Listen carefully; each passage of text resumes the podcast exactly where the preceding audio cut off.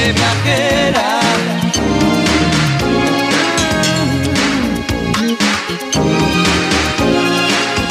viajera. ¿Qué tal? Muy buenos días, bienvenidos a Gente Viajera. Hoy les mando la postal sonora callejeando por Dubrovnik, en Croacia. Aunque quizá ya ni nos acordamos, en español a esta ciudad se la ha llamado siempre Ragusa. Había sido una potencia naval antaño y un enclave estratégico entre Oriente y Occidente. En 1364, las tropas turcas intentaron anexionar este lugar, pero no lo lograron. Se acabó firmando un tratado que pacificaría por primera vez en la historia las relaciones entre un Estado cristiano y otro musulmán. Ragusa se convirtió así en república y vivió una época dorada hasta que en 1667 un terrible terremoto destruyó la ciudad y mató al 40% de su población. Y también su patrimonio románico y gótico acabó sucumbido bajo las ruinas. La reconstrucción se hizo acorde a los gustos de la época y por eso Dubrovnik es conocida por los edificios barrocos que conforman su casco histórico, que es patrimonio de la humanidad desde 1979. La parte vieja de la ciudad tiene cuatro entradas. La calle principal se llama Placa y va de este a oeste. Es la que estamos recorriendo ahora, como todos estos viajeros que nos rodean. Buscamos el camino que nos lleva a la puerta de Pila para ver allí ese puente de piedra. Por el camino, la muralla se hace siempre presente como baluarte de la arquitectura de esta ciudad del Adriático. Desde Dubrovnik, cerca de la frontera con Bosnia y Herzegovina, en Croacia, les mando hoy la postal sonora de gente viajera.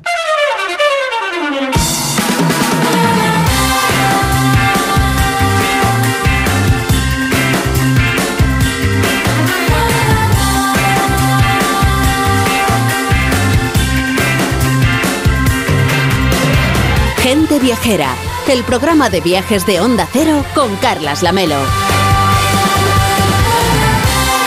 Pues ya estamos aquí un sábado más, 12 de agosto, explicándole dónde puede irse usted de vacaciones de Dubrovnik, en Croacia. Nos vamos a ir ahora mismo a Turquía, o sea, no demasiado lejos. Víctor Herranz, ¿qué tal? Muy buenos días. Muy buenos días, Carles. Es una de las cunas de la civilización. Por ese país han pasado personajes históricos como Ciro, Alejandro Magno o Tamerlán. Desde luego, y ahí encontramos ruinas únicas en el mundo, islotes espectaculares, costas infinitas, una gastronomía que vamos, que es una auténtica maravilla.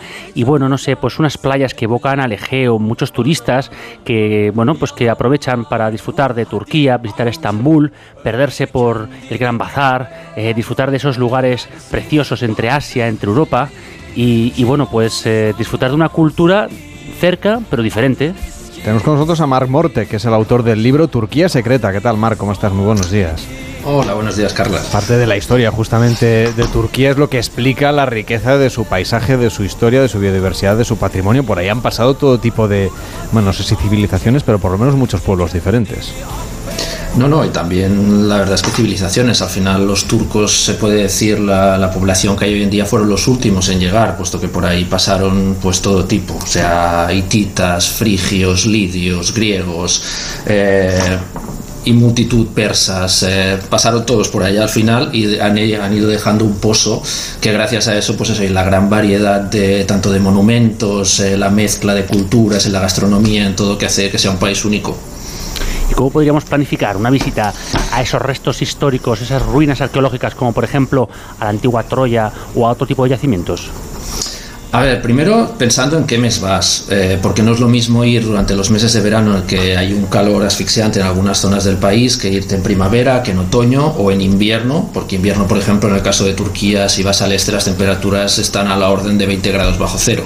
Entonces, claro, primero saber en la época que vas y restringirte a una zona. Al final es un país muy grande y eh, saber un poco. Pero, por ejemplo, una de las zonas que tiene una densidad más grande de, de, ruinas es la zona mediterránea, en lo que fue la antigua, la antigua Alicia, la antigua Panfilia y toda aquella zona. La verdad es que hay una cantidad de ruinas en muy pocos eh, kilómetros, que es una de mis zonas preferidas. Y, pues eso, verano, por ejemplo, es una gran, un gran momento para ir. Recomiendas, entre otros lugares, Kayakoy, que es un, un lugar que también eh, seguramente sorprenderá a los viajeros ¿no? cuando se acerquen por allí. ¿Por qué, ¿Por qué no recomiendas que vayamos a este rincón del país?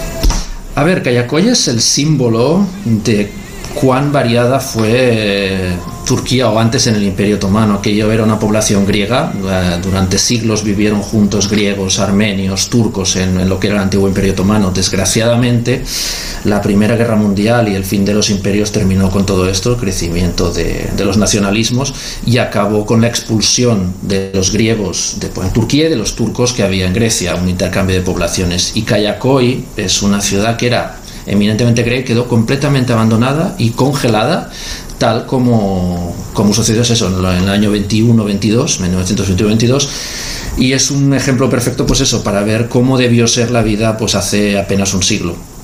Y de aquella histórica Constantinopla, de ese imperio romano de Oriente, ¿cómo podemos descubrirlo? ¿Qué restos todavía siguen en pie que nos recuerden aquella época?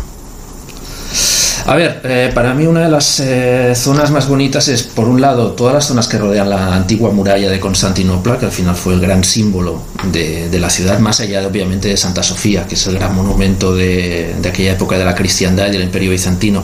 Pero si te pierdes por las callejuelas de lo que era el antiguo barrio de Fati, eh, bueno, el barrio de Fati, que son los Fener y Balat, puedes encontrar antiguas iglesias bizantinas, algunas reconvertidas en mezquitas, pero donde aún se pueden encontrar, pues eso, eh, muchísimos eh, mosaicos, eh, algunos frescos, antiguas cisternas abandonadas que han sido reutilizadas para otros menesteres. Realmente es eso, es fascinante perderte en lo que sería la zona del, Cuerno de Oro, más allá de las zonas turísticas, pues como pueden ser la Mezquita Azul y todo esto, pero es perderse más hacia el interior del Cuerno de Oro. Tampoco la sensación de que los viajes que se ofrecen mayoritariamente aquí en España, cuando uno planea irse a Turquía, cubren una pequeña parte del territorio, sobre todo si lo vemos sobre el mapa, eso queda muy evidente. ¿no?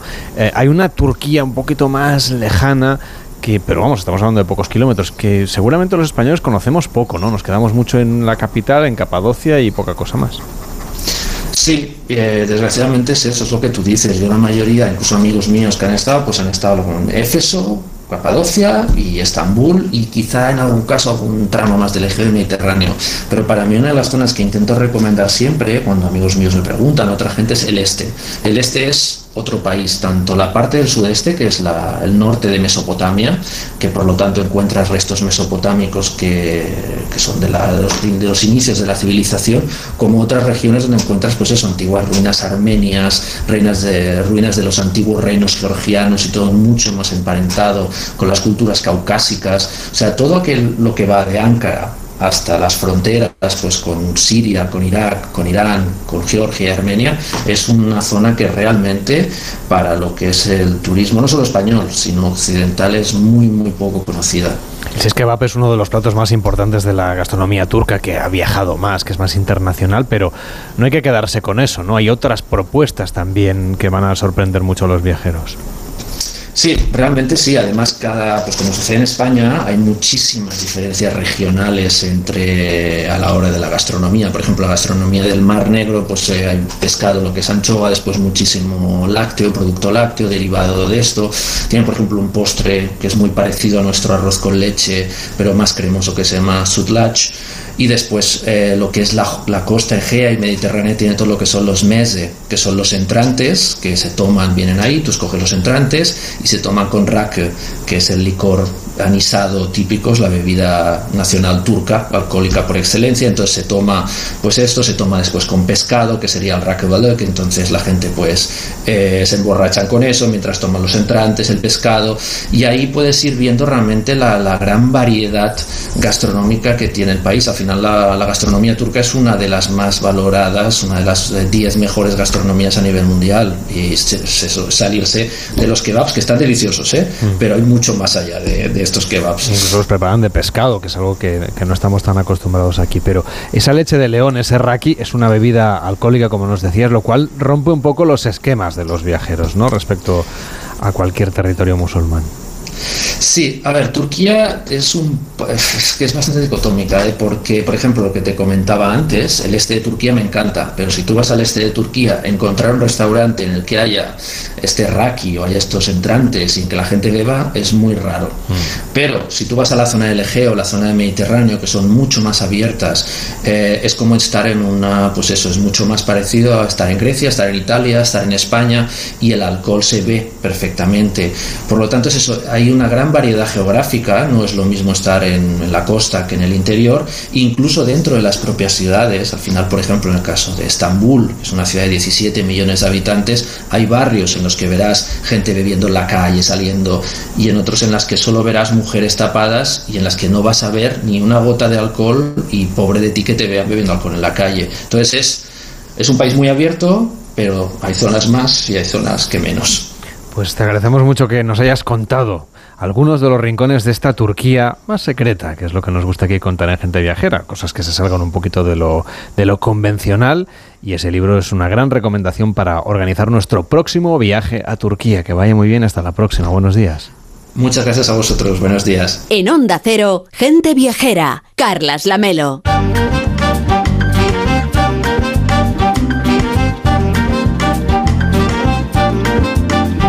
Los sábados de agosto estamos buscando en Gente Viajera en el litoral de España costas para ver otras costas, costas dobles que encauzan el mar, que nos permiten bañarnos y al sacar la cabeza del agua mirar el paisaje a lo lejos y ver otro país. Estamos viajando por el litoral con Enrique Domínguez Uceta y hoy vamos hasta el extremo sur de la península.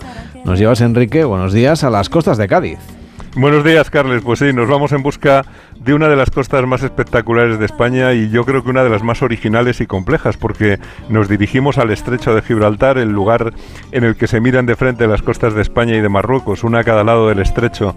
La española al norte, en especial la de la provincia de Cádiz, y al sur el litoral de Marruecos, en el que también se encuentran las comunidades españolas de Ceuta y de Melilla. El lugar es precioso porque no hay nada tan bonito como la caída de la tarde en las costas de Cádiz y ver encenderse las luces artificiales en las poblaciones del otro lado, en Marruecos, en el norte de África, o sentarte a cenar al aire libre contemplando el brillo de las luces marroquíes sobre la línea del horizonte y viendo pasar también las luces de los barcos que atraviesan el estrecho. Y por supuesto también es igual de especial cenar en Tánger, asomarte a la parte alta de la Medina o desde el Hotel Continental, viendo brillar las farolas y, en el, y, las luces en el litoral peninsular. La distancia es tan pequeña que se aprecian incluso poblaciones y edificios, porque el estrecho solamente tiene 14 kilómetros de anchura en su parte más angosta y a esa distancia sin obstáculos se ven muchísimos detalles. De todas maneras, Enrique, con esas dimensiones del estrecho la visibilidad depende mucho también de la meteorología y de la hora del día en la que estemos, ¿no?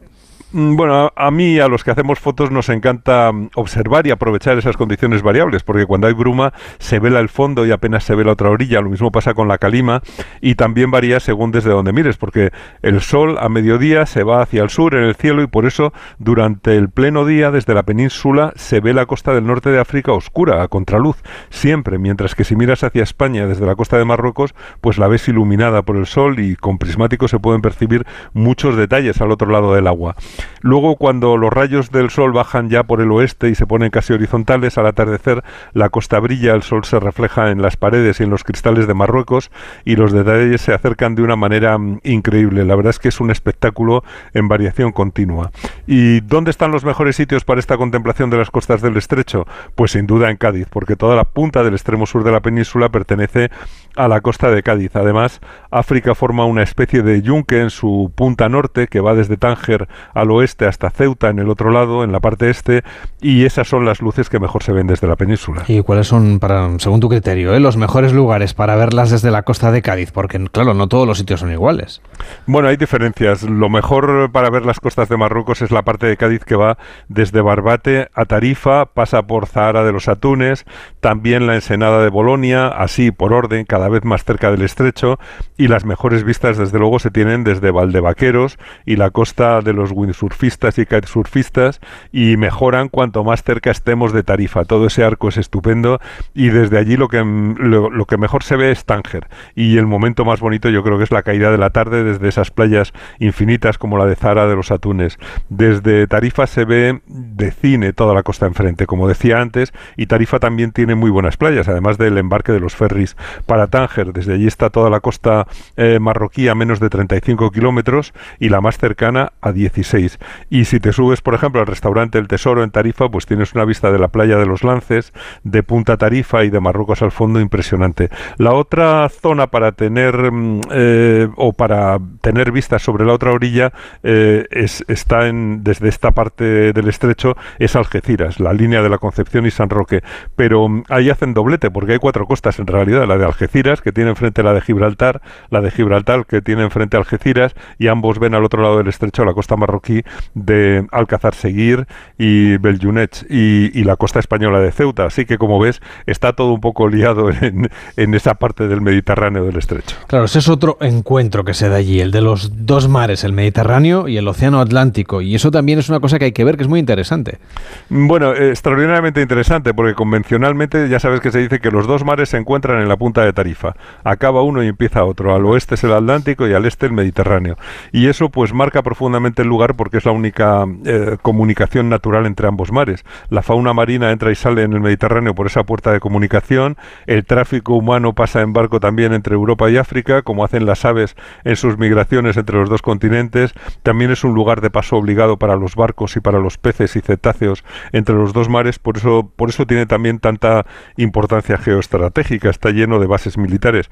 Pero hay una, una parte positiva de esa presencia militar en el estrecho y es que la costa no se ha llenado de construcciones turísticas y todavía cuenta con largas playas vacías y con parques naturales estupendos. Uh, así que si estás por allí cada día puedes hacer algo diferente, puedes bañarte en esas playas gigantescas casi vacías, puedes bañarte en calas recónditas, puedes hacer senderismo por los acantilados o para tomar el camino de los pueblos del interior, de esa zona llamada la frontera que tiene muchísima personalidad y que a mí me encanta, que yo creo que casi tan bonito como el estrecho es lo que tiene a su espalda, la zona de la frontera. Claro, para los que vamos de vacaciones, eh, el estrecho es precioso, pero no solo sobre el agua, también dentro de ella, porque el mar está presente en todas partes. Pues sí, porque puedes bucear cerca de la costa y disfrutar muchísimo. Eh, el mar en esta zona es muy rico en especies marinas y en yacimientos arqueológicos. Además de estar lleno de pecios, de galeones hundidos y de tesoros, es una costa incomparable, la que es la misma que recorren los atunes cuando entran y salen del Mediterráneo y por eso se calaban en el mar las almadrabas para cogerlos cuando pasaban y todavía se sigue haciendo. También puedes ver el pescado vivo debajo del agua, dentro del agua, en los tramos en que las rocas llegan hasta el mar porque son estupendos para el buceo, para la observación de fauna submarina junto a esas paredes de piedra sumergidas. Y no podemos tampoco olvidarnos de que en el estrecho coinciden todas las especies marinas en su tránsito entre los dos mares. Allí se concentran y por eso es una zona muy buena para el avistamiento de cetáceos en el estrecho. Normalmente hay un 90% de posibilidades de ver delfines, ballenas, ballenas piloto e incluso estas orcas traviesas que se dedican a jugar con, eh, con los timones de los barcos eh, y, y donde acuden normalmente porque entran tras los bancos de atunes. La verdad es que el mar ahí está muy vivo en el estrecho, está siempre muy lleno de vida marina. Por cierto que por ahí también está muy cerca la playa de Bolonia, con las ruinas de la ciudad romana de Baelo Claudia, que así se llamaba. Esa es una buena opción también. Yo creo que es casi obligatoria para un buen viajero, porque pasada la playa de Zara hacia el estrecho aparece la playa y la gran duna de Bolonia, con restos de la ciudad romana de Baelo Claudia, cuyas ruinas se pueden visitar y además están en muy buenas condiciones, o sea que vale la pena entrar. Baelo Claudia era una ciudad marítima que parece ser que vivía de la pesca de atunes y de la elaboración de la salsa favorita de los antiguos romanos, de ese garum o garo eh, que hacían con las vísceras del pescado y en salazón. Y lo más bonito es que hay también parte de la ciudad bajo el agua y allí se mezclan pues las columnas clásicas, las dunas, el ganado vacuno rodeado por las, las garcillas y los picabueyes que siempre van con ellos en un ambiente pues que se ha mantenido intacto a lo largo de los años. Bajo el agua también se pueden ver eh, muchos peces pargos, meros, abadejos, hurtas, doradas, peces limón, caballas que luego te las encuentras naturalmente en la mesa de los restaurantes. Y, y la verdad es que está relativamente poco explotada esta costa hasta el momento y se ve bastante fauna. Se pueden hacer muchas actividades en el agua submarinismo organizado y desde tierra pues nada mejor que el senderismo para ver las dos costas, por ejemplo, de Bolonia a Tarifa por pues por un litoral salvaje y lleno de vida natural en un escenario que a mí me parece verdaderamente espectacular. Pues ahí queda esa sugerencia de disfrutar de las playas y del mar en el estrecho de Gibraltar desde Cádiz. Con esto nos despedimos hasta mañana, Enrique, que seguiremos viajando aquí en Gente Viajera. Cuídate. Pues hasta mañana, Carles. Feliz día.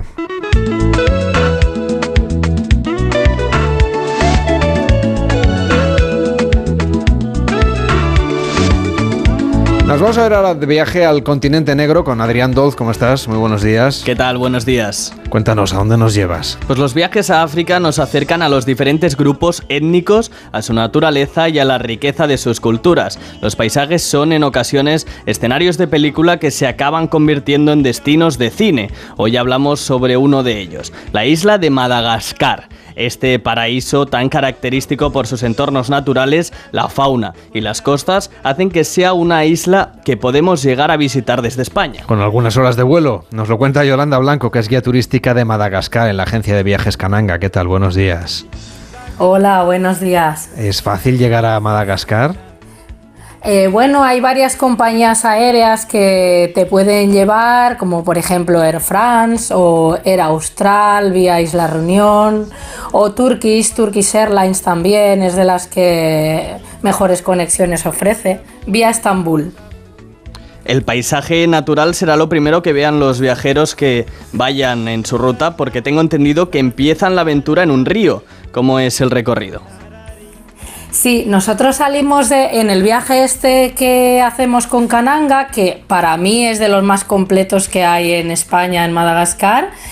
Salimos de la capital de Antananarivo y vamos en 4x4 al oeste, a Siromandidi. De ahí empezamos, eh, cerca de ahí empezamos un trekking y bajamos al río Manambolo, que es el que nos llevará a donde están el Parque Nacional de los Singis que es patrimonio de la UNESCO. Y ese río lo recorremos en piraguas durante cuatro días acampando en playas del, mismo río. ¿Y la experiencia esta de pasar la noche en las playas de Madagascar, en qué consiste? Pues, pues nosotros hacemos, estamos remando todo el día, pero bueno, estamos en cada piragua, estamos un turista y una persona de allí. Entonces, bueno, nos vamos ayudando uno con otro a remar, tampoco se puede hacer, no hace falta que esté súper en forma.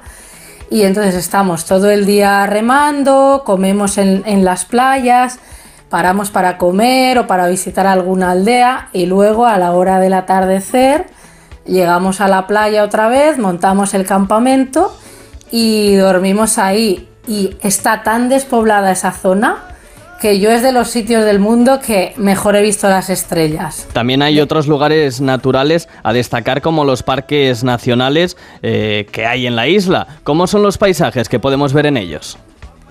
Pues en Madagascar a mí lo que más me gusta es que es súper variado de paisaje.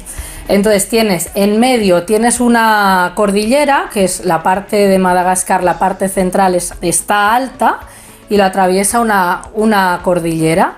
Entonces, la parte del este es bastante húmeda y al oeste, detrás de la cordillera, es más seco el clima.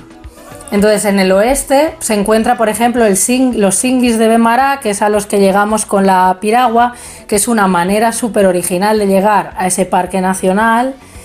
Y tiene unas formaciones de roca caliza, que son como bosques de piedra, que llegan a, 80 metros, 100 metros, es espectacular.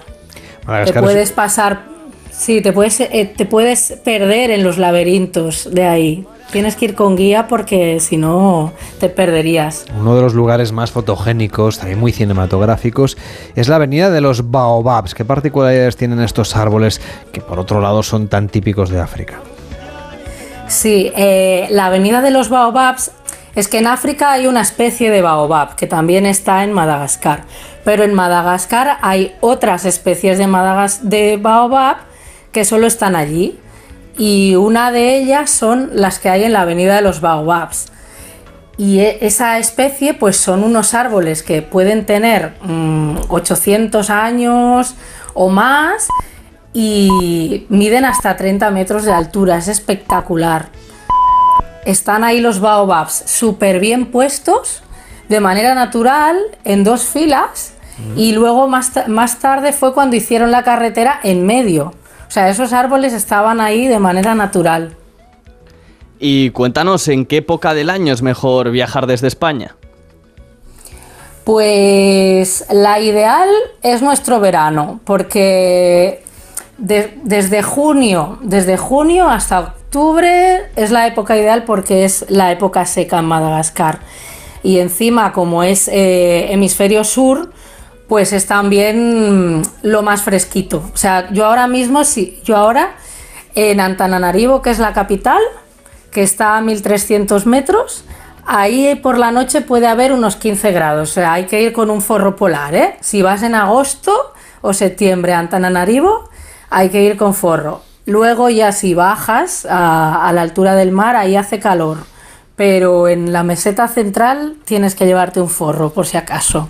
Y la mejor manera de movernos por la isla, porque al final los viajes en las islas siempre tienen ese elemento un poco de dificultad, que es como, Hmm. como llegar de un punto a otro. Hmm. Bueno, y Madagascar especialmente, ¿eh? porque en el tema de carreteras, yo he viajado mucho por África y Madagascar es de los países que he visto más precario en cuanto a carretera. O sea, hay muy poco asfalto en Madagascar. Y, o sea, lo ideal ahí es o vas con un viaje organizado o si vas con un 4x4 que sea con conductor, porque, mm, porque las carreteras son, bueno, eso, la mayoría pistas forestales. Y si uno quisiera ir por su cuenta a Madagascar, lo que necesita es mucho tiempo, mucho, porque es una isla muy grande y llegar de un sitio a otro cuesta mucho tiempo. ¿Y tenemos que llevar algún tipo de documentación, cartilla de vacunación o algo por el estilo? ¿Qué tenemos que preparar antes de ir a Madagascar? Eh, bueno, el visado se hace cuando llegas allí al aeropuerto y tienes que llevar mm, el, el carnet de fiebre amarilla. Y bueno, en principio lo del COVID, eh, lo del COVID ahora mismo Eso creo siempre hay que, que es- revisarlo antes de cualquier viaje. Sí, hay que revisarlo en, que las la páginas, sí, hay que revisarlo porque eso siempre va cambiando y actualizándose. Y por cierto, hay una cuestión importante que es hacer la maleta, que no siempre es fácil cuando uno va a un destino eh, como este. Ya nos has recomendado que nos llevemos algo de abrigo porque nos va a hacer falta. ¿Alguna otra recomendación para meter en la maleta? Bueno, hay que llevar una mosquitera. Vale. porque siempre habrá algún hotel que no tenga, es probable que haya algún hotel que no tenga mosquitera y allí, a ver, hay malaria, no es de los países que más haya, pero algo hay. Pero, Y, pero nos recomendarías, bueno, por ejemplo, que llevemos algún tipo de profiláctico contra la malaria. Sí, sí, sí, sí, sí. Hay que, tenéis que ir a, a medicina tropical antes de ir a Madagascar y una de las cosas que os dirán es la profilaxis de la malaria, sí. De alguna manera Y tenemos luego que impermeable, impermeable, impermeable también, ¿eh? Porque si en julio, agosto en Antananarivo llueve algo y si van a la parte este, la gente en la parte este llueve bastante también de Madagascar, todo el año.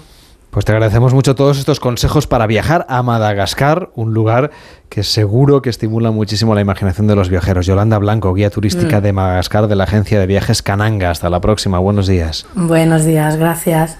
En Onda Cero, gente viajera. Carlas Lamelo. Almería, eres mi sol. Sol que ilumina enigmáticos paisajes y naturaleza salvaje. Luz de aguas cristalinas y cielo estrellado. Eres viento, sal, emoción y paz. Almería, eres mi sol. El sol que necesito. Diputación de Almería y Costa de Almería. Este verano empápate de los contenidos de AmiBox. Y diviértete mientras pescas los mejores trucos para gestionar la información que recibes, creas y compartes. Ponte en forma para crear tus propios contenidos de manera segura. Ya sabes. Con algunas de las caras más conocidas de las redes y de la tele. Buen rollo. Encuentra todos los vídeos en atresamibox.org. Y para los más pequeños, AmiBox Kids. ¡No te lo pierdas! AmiBox. Hombre, Luis, te veo mejor que nunca. Es que he pillado un kilito. ¿Y ese cochazo? Pues eso, que he pillado un kilito. Este verano, si pagas un repostaje en Repsol de 30 euros o más con la app Wilet, puedes ganar un millón de euros. Pillar un kilito más te va a sentar, pero que muy bien. Más información en Repsol.es. Soy Victoria de Carglass. El aire acondicionado y las altas temperaturas pueden convertir un pequeño impacto en una grieta.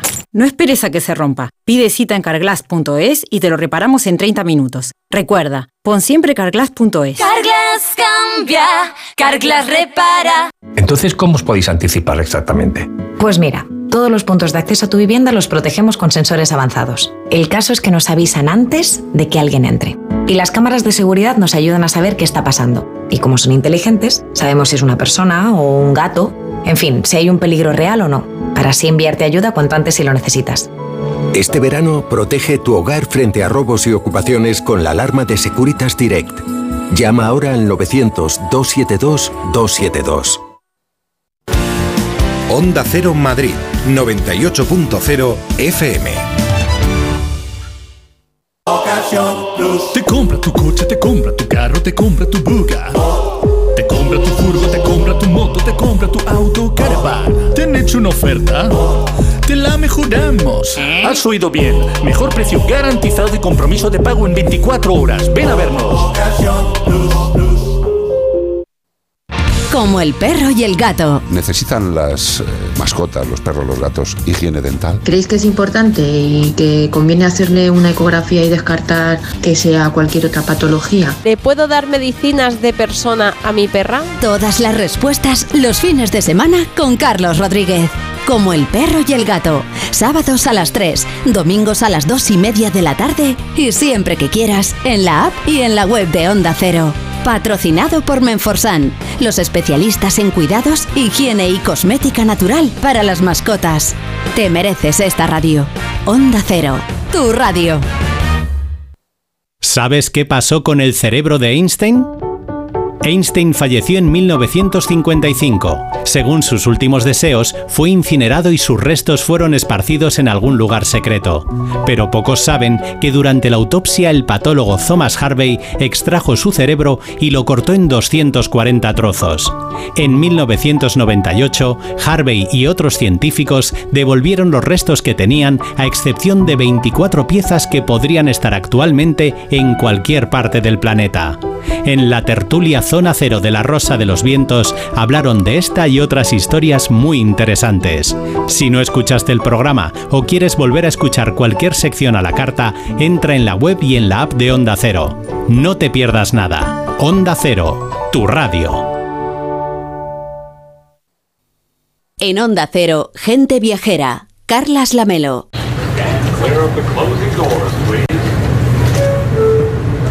Nos subimos a este convoy del metro de Nueva York para hacer un recorrido por la Gran Manzana. Y lo hacemos en compañía de la escritora Care Santos, que acaba de publicar la novela El loco de los pájaros, ambientada en la ciudad unos años antes de que empezara a funcionar este metro en el que vamos a ir transitando a lo largo de esta mañana, porque el suburbano de Nueva York se inauguró en el año 1904. Hola, Care, ¿cómo estás? Muy buenos días. Hola, buenos días, encantada de estar aquí. Y en 1901 fue cuando el protagonista de tu historia dejó volar esos estorninos que, que mandan, digamos, en esta novela que vamos a contar, El loco de los pájaros. Pero antes de llegar a la historia de los estorninos, me gustaría hablar de tu vinculación con la ciudad de Nueva York, que por otro lado es uno de los destinos preferidos de los españoles. Bueno, y no me extraña, mi vinculación es que Nueva York me contribuye a mi felicidad de una manera enorme desde que fui la primera vez, que hará como 24, 25 años, pues no he faltado ni un año. Y voy, pues básicamente voy sola, aunque he ido también acompañada y a veces muy bien acompañada, pero voy a ser feliz es una ciudad que me cura de todo y que culturalmente para cualquier persona medio inquieta o inquieta del todo es una es un festín. Por tanto, yo empecé con la excusa del teatro, pero fui ampliando mi radio de acción, ¿no? Pues pues a lo a lo evidente, pero lo evidente que no lo es tanto. Librerías, museos, en fin, bibliotecas, todo lo que Nueva York tiene que ofrecer que es muchísimo.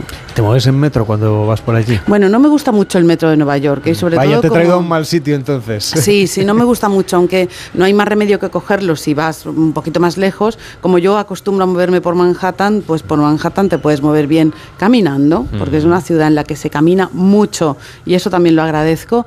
O en taxi, que a veces es un horror, porque es taxi para estar en un atasco todo el tiempo, o sea, mejor ir caminando.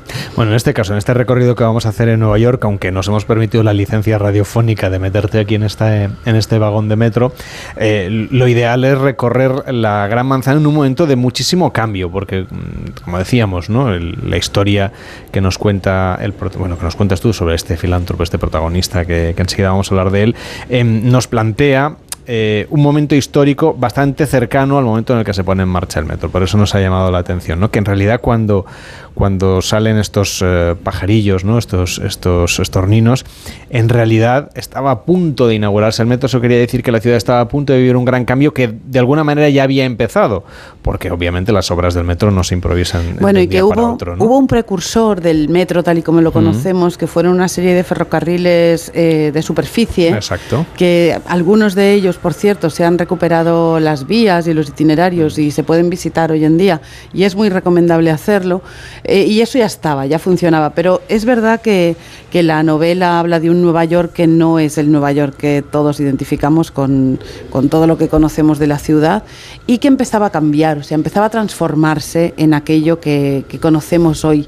Y por eso precisamente es un momento tan, tan emocionante de novelar. ¿no? La novela propone un viaje en el espacio, evidentemente, pero lo propone también en el tiempo, en el tiempo y en un momento crucial para la ciudad. Es una novela que, por, por supuesto, es una historia de ficción, pero que tiene algunos elementos de realidad, no solamente la ciudad de Nueva York y el entorno, sino el propio personaje y este hecho, ¿no?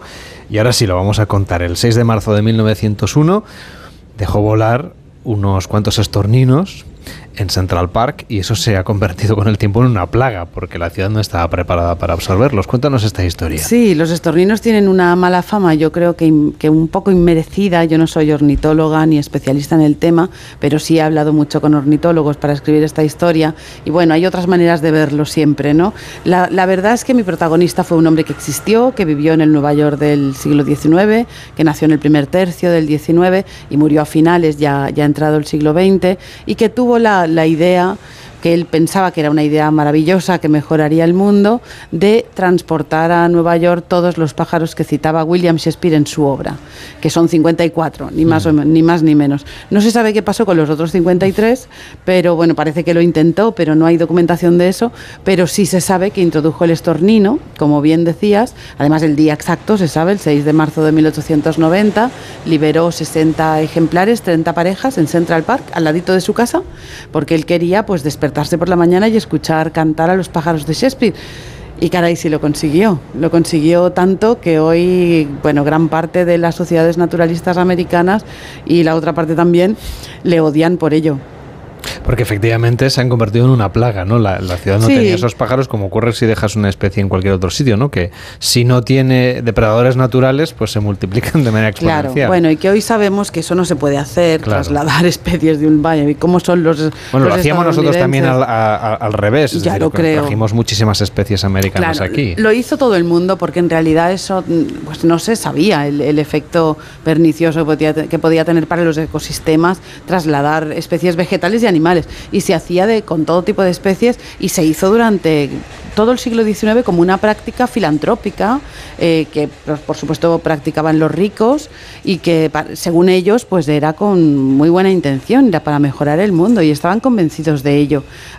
En la novela también hay una reflexión sobre eso, ¿no? Cuidado, porque igual lo que hoy parece una idea magnífica, igual dentro de 70 años será una catástrofe. Bueno, hay cantidad de historias, ¿no? De gente muy bien intencionada que después pues provoca problemas, pueden ser más o menos ya graves. lo creo, ya lo creo. Y- Bueno, a, veces, a mí me gustaba pensar qué haría Schiffelin si despertara hoy, ¿no? Pues por un lado alegrarse muchísimo de que los estorninos sean tan omnipresentes porque lo son Ujú. en Nueva York. Su objetivo lo consiguió. Por supuesto, lo tenga- consiguió. Aunque tenga efectos secundarios. Con creces, es que solo hay que darse un paseo, pero por cualquier sitio de Nueva York, pero en especial por Central Park, para estar todo el rato viendo estorninos, que por cierto son una compañía maravillosa. Yo es un, un pájaro que adoro.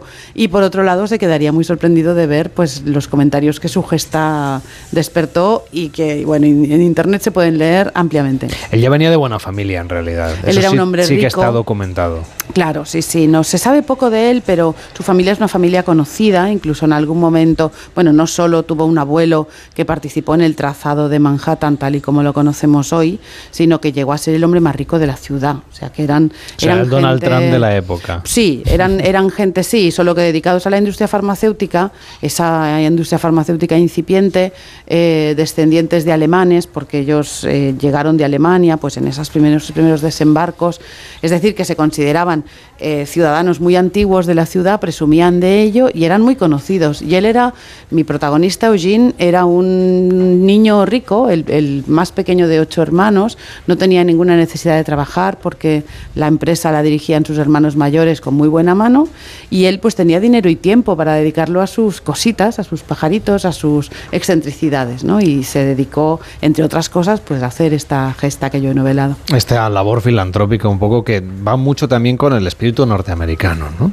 Sí, va mucho con el espíritu norteamericano y de esa época, desde luego, de todas las épocas, pero también con la superioridad humana, ¿no? Con esta especie de presunción que tenemos eh, la especie humana de que el mundo es nuestro y podemos hacer con él lo que nos dé la gana. Y, y eso está también en la novela. Pues eh, este señor le apetecía ver unos pájaros allí que estaban en otro continente y ni corto ni perezoso se fue a Europa y los importó.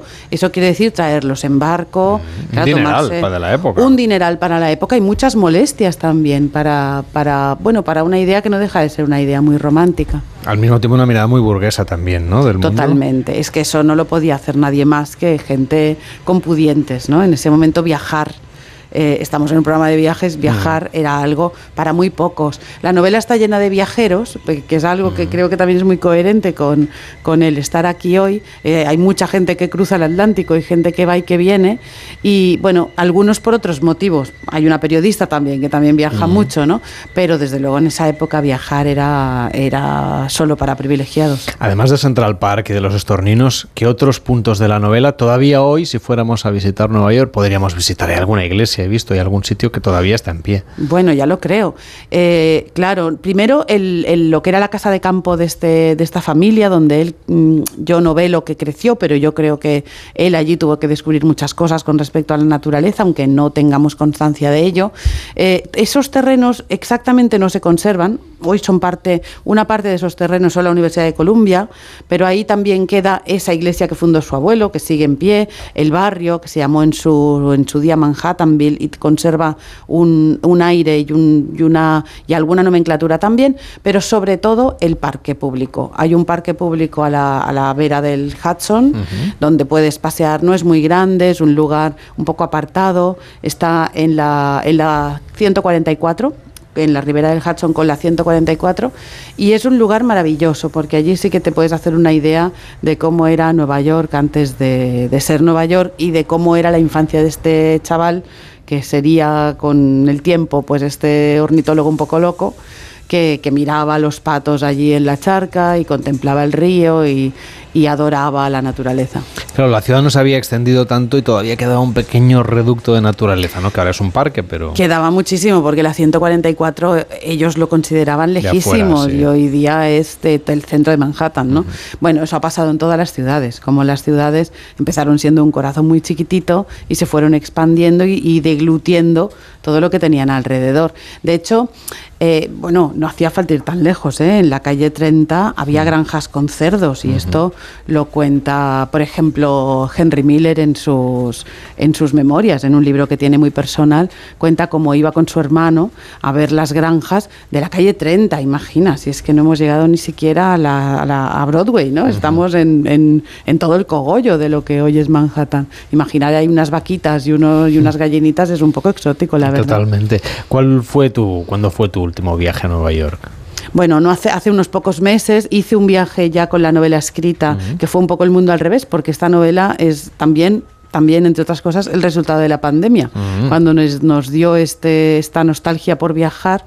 eh, y, y bueno, yo me curé esa nostalgia escribiendo esta novela, es decir, viajando sin parar, pero con la imaginación, ¿no? A, a Nueva York. Y luego volví a Nueva York para situar todo lo que había contado, para no meter la pata, porque no es lo mismo eh, novelar leyendo y sabiendo o mirando planos o consultando hemerotecas que estar en los lugares y olerlos y verlos y escuchar. O sea, fuiste a rematar la novela, digamos. Sí, y, cam- y cambié bastantes cosas, sí, fue muy curioso, nunca lo había hecho de esta manera, generalmente yo empiezo por la documentación, Claro. creo que es lo normal, ¿no?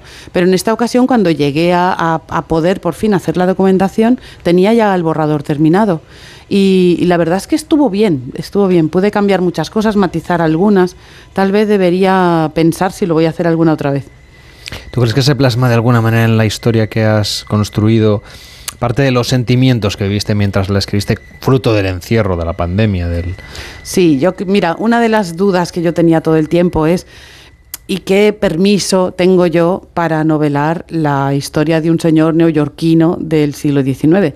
Bueno, pues llegué a la conclusión de que el amor hacia un lugar eh, y la pasión hacia un determinado territorio, una determinada ciudad y lo que en ella ocurre, pues es una, una legitimación como cualquier otra, ¿no? Y sentía, pues eso, nostalgia de Nueva York, ganas de volver, a veces mucha fascinación por lo que iba leyendo, porque me gusta la ciudad, pero me gusta la época también, muchísimo. El siglo XIX, esa época que, que novelé en Nueva York, pues es fascinante y es más fascinante en Nueva York que en otros sitios. Bueno, y además has escogido el siglo XIX también en otras novelas tuyas, es decir, Sí. que para ti es como un poco el siglo de tus de algunas de tus historias. Esta última se llama El loco de los pájaros y habla de eso, de, de un joven de familia burguesa o de familia adinerada en este caso, que mm, bueno, que se dedica a la filantropía porque como nos contabas ya mm, tenía la vida resuelta y, y se encarga un poco de, de, bueno de seguir, perseguir ese sueño vinculado con la literatura, con Shakespeare. Y nos contabas que la novela la escribiste durante el confinamiento y de hecho la suerte tuviste que, que Nueva York tiene digitalizado buena parte de su fondo documental Sí. y que desde tu casa pues podías prácticamente estar allí, ¿no? Claro, esa fue una suerte y también la razón de existir de esta novela, porque lo primero que pensé es, bueno, no voy a poder ir a, a documentarme a los archivos y a las bibliotecas que debería ir, pero están digitalizadas esas bibliotecas y esos archivos y pude hacer toda la documentación desde mi casa con total comodidad y además sin sacrificar absolutamente nada. Es verdad que que hice alguna cosa un poco más osada, ¿no? como por ejemplo afiliarme a una sociedad genealógica muy pija, por cierto, que me costó una pasta ¿eh? la, la membresía, pero si no me, me afiliaba no tenía acceso a su hemeroteca y a sus archivos, entonces bueno, me afilié durante un año, me lo pasé muy bien, me mandaban unos comunicados muy divertidos y pude consultar sus archivos también, pero todo desde casa, no, no era necesario, claro, fui a situar los escenarios, a oler los escenarios, pero realmente para la documentación eh, documental mm, no, no fue necesario y fue una gran suerte. ¿Y qué hace una sociedad genealógica? Uy, pues una sociedad genealógica presume sobre todo de sus orígenes muy americanos. En realidad para los europeos todo es un poco ingenuo, porque Claro. claro, son, son unos orígenes muy, muy antiguos y igual son del siglo XVIII. Bueno, son del siglo XVIII, claro. ¿no? Como mucho los que ya son absolutamente arcaicos son del XVII, del XVI finales, pero presumen de eso y presumen de ser más americanos que los que han llegado después, ¿no? Eh, muy elitista también. Hay muchas sociedades de ese tipo en, en Estados Unidos, en Nueva York especialmente, y es des- a nuestros ojos no deja de ser un poco ingenuo y simpático. Pero además de asistir a presumir, ¿a qué se dedican? Es decir, Bueno, hacen todo tipo de actos. por ¿no? eso, por eso, cuéntanos. Unas actividades culturales estupendísimas, ¿no? Y muchísimas conferencias online, pues eh, elaboran. mm, tú puedes desde pedir que te elaboren tu árbol genealógico hasta asistir a una conferencia sobre, qué sé yo, los primeros holandeses llegados a Estados Unidos o, o las ramas irlandesas llegadas en el. af- hacen conferencias de todo tipo. Y muy interesantes, por cierto, porque bueno, la emigración ha configurado ese país. Y por tanto, hablar de migración es hablar de su historia y de ellos mismos. Nos decías que el último viaje fue para acabar de rematar cositas sobre esta novela, El loco de los pájaros. ¿Por dónde fuiste? Aunque no sea vinculado con la novela. Bueno, yo siempre en Nueva York yo tengo mis rutas A ver, pues establecidas. venga, vamos a Por contarlas. supuestísimo. Bueno, en ese viaje estuve mucho en Central Park. Ya había estado, pero estuve más. Me pateé Central Park de arriba abajo porque Central Park es un elemento importante en la novela. Hice incluso alguna ruta ornitológica muy simpática por Central Park. Por supuesto, mis teatros. Eh, siempre, yo nunca, esa vez tuve menos tiempo, pero nunca voy a Nueva York sin, sin pasar por Broadway y si puedo pasar por dos o tres teatros, pues muchísimo mejor. Siempre voy a la Strand, que es una librería que está en la calle 14 Ujú. con Broadway, que es mi favorita en el Es mundo. famosísima, vamos. Maravillosa. Y bueno, y en esta ocasión pues también me acerqué a Manhattanville, a la 144, a la ribera del Hudson que acabo de describir hace un ratito, bueno, toda esa zona que es el escenario de mi novela y dediqué un día entero a la Biblioteca Pública de Nueva York porque allí se conservan los papeles de la familia Schiffelin que han sobrevivido, que son bastantes, por cierto, y quería están digitalizados también y los había, los, los había visto online, pero quería tocarlos, ¿no? No es lo mismo estar pasando hojas en una pantalla que, que tener los diarios que escribió la abuela de mi protagonista a mano con su letra, tenerlos en la mano y poderlos tocar. Claro, hay que pedirlos, ¿no? Es decir, Sí, uno no sí, va a la biblioteca, o sea, es una biblioteca que en ese sentido es, es más de exposición, en el, porque hay que solicitar los documentos, ¿no? Para, para luego Bueno, sí, consultarlos. en, en todas estas como un grandes... gran depósito, digamos, como la Biblioteca Sí. Nacional o... Sí, sí, sí, pero bueno, mi, mi, mi carrera como rata de biblioteca esa está suficientemente probada. Claro, digo pensando en los viajeros que cuando lleguen allí no se esperen No, encontrar no, no. que van a poder coger los libros a la primera de cambio. Claro, pero eso pasa en todos sitios, en la Biblioteca Nacional, en la, en la Biblioteca de Cataluña, eso pasa en todas partes. Tú primero te tienes que acreditar, tienes que sacarte un carnet especial y tienes que pedir los documentos, evidentemente, no están en una estantería al alcance de todos. ¿no? Yo ya llevaba bastante tiempo incordiando a una bibliotecaria de la, de la Biblioteca Pública de Nueva York, a Meredith, sin la cual no hubiera podido escribir tampoco esta novela, y ella ya me había facilitado todos estos trámites. Y por otra parte, yo hace mucho que tengo carne de la Biblioteca Pública de Nueva York, porque, bueno, como soy Ya un poco friki Claro. y voy mucho, pues, pues ya he procurado yo tener carne de esa biblioteca. Una de las cosas de Nueva York es que cambia de manera constante, se vuelven a poner de moda zonas que estaban degradadas o surgen eh, nuevos puntos de interés eh, en, en la ciudad. De los últimos que han ido saliendo como setas un poco desperdigados, ¿cuál te gusta a ti especialmente? Bueno, a mí me gustan mucho estas rutas que se han recuperado, que son los antiguos ferrocarriles, que puedes pasear. Sería lo- a pie. Sí, a pie y además, bueno, zonas y unos sí, apartamentos de, lujo a los Por alrededores. y tiendas y bares y lugares que además están en alto y tienes Mm. unas vistas casi siempre están cerca del río y es muy muy bonito, pero yo siempre recomiendo también, ya sé que es muy obvio, pero quien no lo haya visto tiene que ir corriendo el observatorio de la One Wall Tower. Que, que ese es, ya sé que ¿Dónde es estaba el, el World Trade donde Center? estaba el World Trade Center. Sí, ¿Dónde el el observatorio World es maravilloso y con ese sentido del espectáculo que tienen los americanos, pues te reciben con una especie de espectáculo eh, pues de, de luz y de música y de audiovisual que te deja, te deja fascinado por, por todo el tiempo que estés allí. ¿Tú habías estado en lo alto del World Trade Center? Sí, también, también. Llegué, llegué a conocerlo, pero por los pelos. Sí, por los pelos. Pues esta novela nos va a llevar a un Nueva York todavía anterior de finales del, del siglo XVIII, como decíamos, principios del siglo XIX. Care Santos ha publicado El loco de los pájaros y hoy nos ha llevado de viaje a Nueva York. Siento que no te gusta el metro. La próxima la hacemos a pie. ¿te Bueno, me he perdido mucho en el metro de Nueva York, Bueno, será por eso que no me gusta. me extraña. Que vaya bien, Care. Un fuerte abrazo. Gracias, igualmente. Gente Viajera, el programa de viajes de Onda Cero con Carlas Lamelo.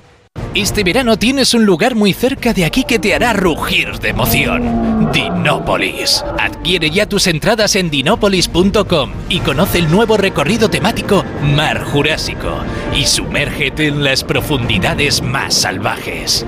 Ven a Teruel a disfrutar del fascinante mundo de los dinosaurios. En verano, con el sol, el cloro, el aire acondicionado, los ojos se secan e irritan. La solución es Devisión Lágrimas. Devisión alivia la irritación y sequedad ocular. Devisión Lágrimas. Este producto cumple con la normativa vigente de producto sanitario. Las personas con problemas de salud mental y nuestras familias tenemos mucho que decir. En Salud Mental España defendemos nuestros derechos y mejoramos nuestra calidad de vida. Por una atención comunitaria, empleo, vida independiente, igualdad y mucho más. 40 años por la salud mental, por los derechos, por ti. Este es un mensaje para todos los oyentes de radio y es solo para decir gracias. Gracias por dedicarnos tres horas cada día. Gracias por escucharnos en casa, en el coche, en el trabajo, en un móvil o donde sea, en directo o en podcast. Gracias por tu fidelidad, porque gracias a ti, la radio sigue siendo un gran medio, el más creíble, en el que más confías y el que mejor te informa y entretiene. El medio del día a día, de la actualidad al instante y que te acompaña siempre estés donde estés. Radio Value, la Asociación de Radios Comerciales, te da gracias a ti. En Onda Cero, Gente Viajera, Carlas Lamelo.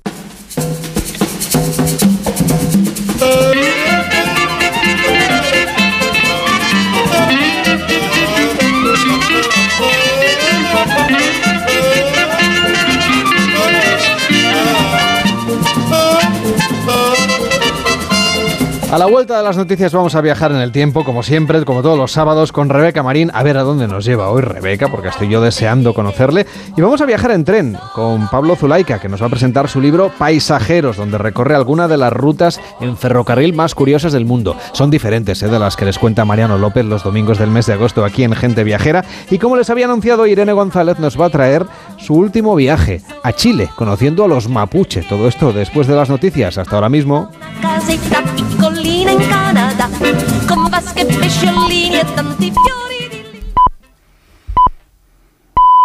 Es la una de la tarde, mediodía en Canarias.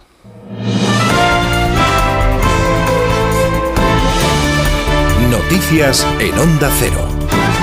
Hola, buenas tardes. La última hora nos lleva hasta la guerra de Ucrania, donde el Ministerio del Interior ucraniano ha informado hace unos minutos de que al menos una persona ha muerto y 12 han resultado heridas, dos de ellas en estado grave, después de que impactara un misil ruso guiado hacia la ciudad de Orejov, en la región de Saporilla. Beatriz Miralles. Los paramédicos brindaron primeros auxilios a las víctimas y actualmente los están transportando a instalaciones hospitalarias.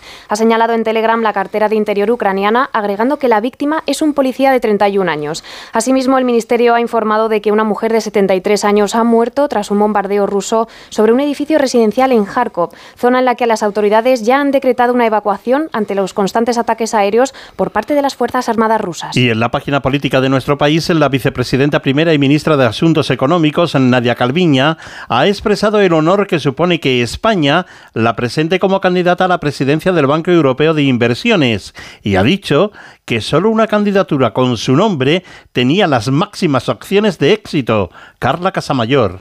Calviño confía en conseguir apoyos para la mesa de Congreso y confía también en una formación de gobierno nuevamente socialista, una formación donde Nadia Calviño mantendría su cargo como vicepresidenta. Así lo ha aclarado tras hablar acerca de su candidatura a la presidencia del Banco Europeo de Inversiones, una candidatura fuerte y, según dice, la única capaz de prosperar. Dado el calibre del resto de los competidores, el presidente Sánchez y yo vimos claramente en nuestros contactos informales tras las elecciones que solamente una candidatura con mi nombre tenía las máximas opciones para prosperar, que cualquier otro candidato, cualquier otro perfil hubiera sido dar la batalla por perdida. Una batalla cuyo resultado se conocerá en otoño y que sin duda requiere unas mayorías altamente cualificadas. En Ceuta ha hablado el coordinador general del Partido Popular, quien ha asegurado que Pedro Sánchez no ha asumido su responsabilidad respecto al resultado electoral del 23 de julio. Ha seguido sus palabras Alberto Maruán. A menos de una semana de la constitución de las mesas en las Cortes Generales empiezan a aparecer diferentes voces políticas, como el coordinador general del Partido Popular, Elías Bendodo, que ha comparecido en una rueda de prensa en Ceuta donde ha catalogado a Sánchez de soberbia y poca responsabilidad. Sánchez no sabe qué es la responsabilidad política, por eso eh, lo que está haciendo Sánchez es intentar armar a la desesperada un Frankenstein 2. Gobernar el que ha ganado las elecciones por tradición democrática, ha recalcado Bendodo, además de acusar de judicializar los resultados de las urnas al PSOE respecto al voto cera y mentir sobre presentar a Nadia Calviño en el Banco Central Europeo de Inversiones. Por último, ha puntualizado que los populares están listos para gobernar con el apoyo de Coalición Canaria frente a un partido socialista que no tiene garantizados ni los votos de sumar. Andalucía está en alerta naranja por altas temperaturas y además otras seis comunidades están en alerta amarilla, entre ellas Cataluña. Por lo tanto, el riesgo de incendios es muy alto y ahora mismo existen varios focos activos en esa comunidad. Redacción en Barcelona, Lola Surribas. Sí, según los últimos datos de los agentes forestales, un fuego en más de Barbarans, en el Montsià, está afectando 1,2 hectáreas de superficie, todas ellas dentro del Parque Natural dels Ports. 22 dotaciones de bomberos han trabajado en el incendio que ya está controlado y que ha obligado a evacuar una familia que ya ha podido regresar a su hogar. Otro incendio es el de una industria en San Fruitos del Valles, donde distintos trabajadores han tenido que retirar camiones y maquinarias para facilitar la tarea de los bomberos. Uno de los trabajadores ha sido atendido por el servicio de emergencias por lesiones leves. 30 dotaciones de bomberos han trabajado toda la madrugada en el incendio que ha obligado a cortar la carretera C16. El fuego ha afectado la maquinaria pesada de la fábrica, pero las oficinas de la empresa se han salvado de las llamas. Aumentan los atascos y las complicaciones en las carreteras españolas. Nos vamos a la Dirección General de Tráfico. Alba Ariz, buenas tardes. Buenas tardes, Carlos. En este momento estamos pendientes de varios siniestros. En Barcelona, de entrada por la C32 en Premia de Mar. En Valencia, en la AP7 en Vétera, dirección Sagunto. En Sevilla, de salida por la 49 en Benacazón. En Burgos, en la AP1 en Briviesca, sentido a la capital burgalesa. Y en Cantabria, en la A67 en Sierra Pando hacia Santander. Circulación lenta en Madrid, de salida por la 1 en el entorno del circuito del Jarama y el Molar. Y por las 6 en Las Rozas. Dificultades en el Levante. En Barcelona, de salida por la AP7 en Gélida, Montornez del Vallés, Linar del Vallés y San Celoni. En Tarragona, en la AP7 en el Vendrell, dirección a la capital tarraconense. En Castellón, de salida por la AP7 en Villarreal. Y en Murcia, la A7 en Espinardo en ambos sentidos y de salida de la comunidad por la 7 en Lorca. Complicaciones en Sevilla, de salida por la P4 en Sacramento. Y por último, les recordamos que es la segunda jornada de la operación especial por el puente del 15 de agosto, por lo que les recomendamos que consulten la información del tráfico antes de salir a la carretera. Y la próxima madrugada, la próxima noche, es, se espera la máxima actividad en las Perseidas.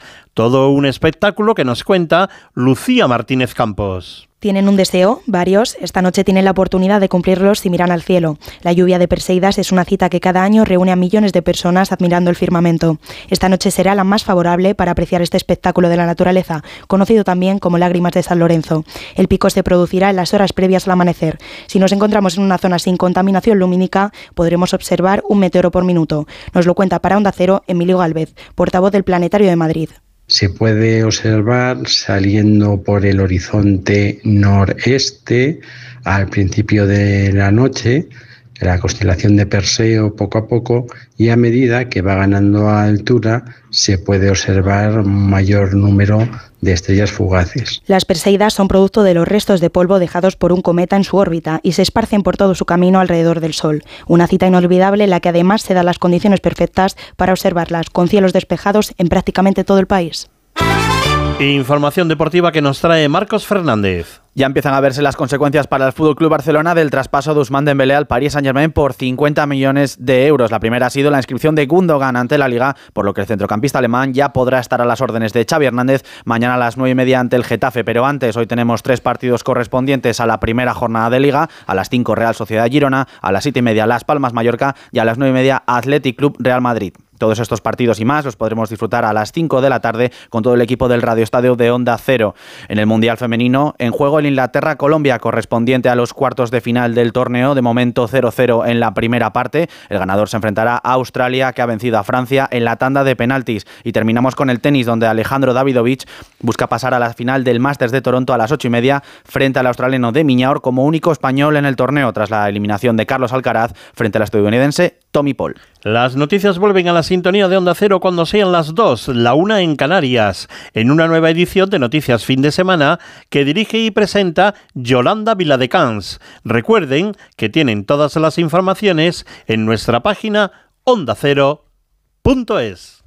Este sábado seguimos de estreno en Radio Estadio con un partido como una catedral. Athletic Real Madrid. Prueba de alto nivel en uno de los duelos más atractivos de la liga. Además, el estreno de un equipo Champions contra una de las revelaciones de la pasada temporada, Real Sociedad Girona. Y el duelo insular en el regreso del equipo canario a la máxima categoría, Las Palmas Mallorca. Y el paso habitual por los partidos de segunda división. Este sábado, desde las 5 de la tarde, la liga se juega en Radio Estadio con Edu García. Te mereces esta radio. Onda Cero, tu radio.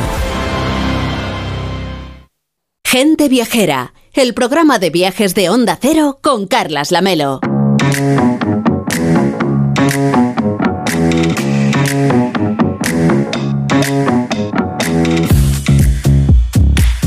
Rebeca Marín, ¿cómo estás? Muy buenos días. Pues, pues te diría que bien, porque a mí me encanta estar aquí los sábados contigo. ¿Preparada para viajar al pasado? Eh, preparadísima. Tengo ya mi Revelorian a punto. A ver, ¿qué, ¿qué coordenadas has puesto hoy en la máquina del tiempo? Pues mira, un agosto de 1963, Martin Luther King pronunció el famoso discurso I have a dream, tengo un sueño. Y ese momentazo, pues yo quiero vivirlo. Así que me traslado a esa época tan importante para la lucha por los derechos humanos. ¿Y por dónde vas a pasar? Pues mira, primero me voy a meter en todo el meollo. En la manifestación multitudinaria que tuvo lugar ese día para pues, sentir y participar de un momento histórico eh, desde dentro. Luego, ¿dónde me voy a ir? A la plaza y voy a ver, ya sabes que yo llevo en muchos viajes persiguiendo a Bob Dylan. Bueno, pues por fin le voy a ver actuar en directo porque aquí actuó junto a, con otros artistas.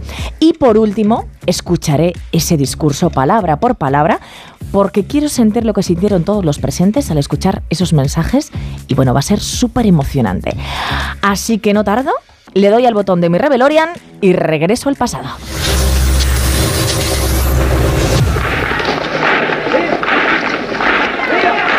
Woo! Bueno, bueno, bueno, bueno, la gente, bueno, ya les está escuchando, ¿no? Totalmente, Bueno, esto totalmente. es, es- es- es una manifestación, pero una fiesta completa. No sabría decirte, estoy rodeada por miles de personas, es brutal. Eh, las cifras hoy dicen que somos 250.000, pero yo te diría que incluso más, ¿eh? Es 28 de agosto del 63 y estoy en Washington, D.C. A ver, en este año se cumplen 100 años desde la proclamación de la emancipación de Abraham Lincoln, con la que se puso fin a la esclavitud. Mira, mira, mira cómo canta la gente, ¿no? Bueno, a pesar de la cantidad de gente que hay aquí, Carles, están gritando frases, eh, bueno, que se noten esas clases de inglés, a ver si las entiendo, ¿vale? Que dicen que quieren votar por, por sus derechos, pero yo te digo que esta marcha por el trabajo y la libertad, que así se llama, es totalmente pacífica, ¿eh? Date cuenta de que Luther King se diferenció por defender la lucha por los derechos humanos, pero siempre, siempre sin violencia. Bueno, a pesar de esto, veo bastante presencia policial. Hay carteles que ponen End to the Police Brutality, que es fin de la poli- violencia policial, que supongo que no les hace pues mucha gracia, ¿no? Eh, leer esto a, a estos señores, te puedes imaginar. Oye, qué bonitos los cánticos, la verdad, ¿eh? Esto de que se una todo el mundo. Oye, espero que no tengamos visita de los señores de las tres Ks, ya sabes, el Ku Klux Klan. Efectivamente, ¿eh? Sí, sí, que seguían muy presentes en esta época. Y es que en estos años, claro, a los negros no se les permitía ni votar en todos los estados, les negaba la entrada a ciertos locales, acceder a empleos y, e incluso sus hijos pues no podían ir a las escuelas de blancos, entre otras cosas. Bueno, pues precisamente eso es lo que venimos hoy a reivindicar, Carles. Jo, qué emocionante es todo, ¿eh? ¿Y habéis llegado ya a la plaza del monumento a Lincoln? Y pues mira, no sé si estás escuchando. Mira, mira, mira, es que le estoy escuchando. Es Bob Dylan por fin, ¿eh? Que llevo tres viajes persiguiéndole. Eh, pues sí, mira, eh, bueno, podrás suponer que no es nada fácil porque esto es un hervidero de gente. Eh, señora, ¿me permite? Sorry, may I? A ver si puedo hacerme un hueco un poco más adelante. Bueno, la gente está subida a los árboles para poder ver algo. Es que imagínate lo complicado que es. Eh, a ver, bueno, vo- voy a escuchar un poquito. Oye, suena, suena de maravilla, ¿eh? La gente está... Bueno, pues, Emocionante, te, ¿eh? te lo juro, con las Me está poniendo el vello de punta ahora mismo. Bueno, es que, bueno, claro, es que la causa por la que todos estamos aquí, oye, Bob Dylan no fue el único que, que tocó. Joan Baez también va a cantar en esta plaza después, Mahalia Jackson. Y también va a actuar The Freedom Singers, que no sé si los conoces, pero se llamaban los cantantes por la libertad. Tiene un grupo de gente, un tenor, un soprano, un alto, un bajo y un guitarrista que cantaban por los derechos y se, bueno, pues llevan de gira pues unos cuantos años pidiendo igualdad, tolerancia, no violencia. A ver. Oye, oye, mira cómo va acompañando la gente, ¿eh? Bueno, es que hoy se han unido negros, blancos, católicos, judíos, líderes sindicales, oradores, cantantes. Vamos, que, jolín, ¿sabes lo complicado que es que todos nos unamos por una causa sin altercados? Bueno, pues yo te diría que este es el momento histórico por excelencia y la causa es muy, muy buena, ¿eh, Carles? Pero que yo estoy un poco en un sin vivir porque quiero escuchar en directo a Martin Luther King. Queda mucho para que, para que llegue este momento. Uy, pues mira, no, no, no, no. ¡Uh! Mira, voy a aplaudir hasta yo, te lo digo, ¿eh?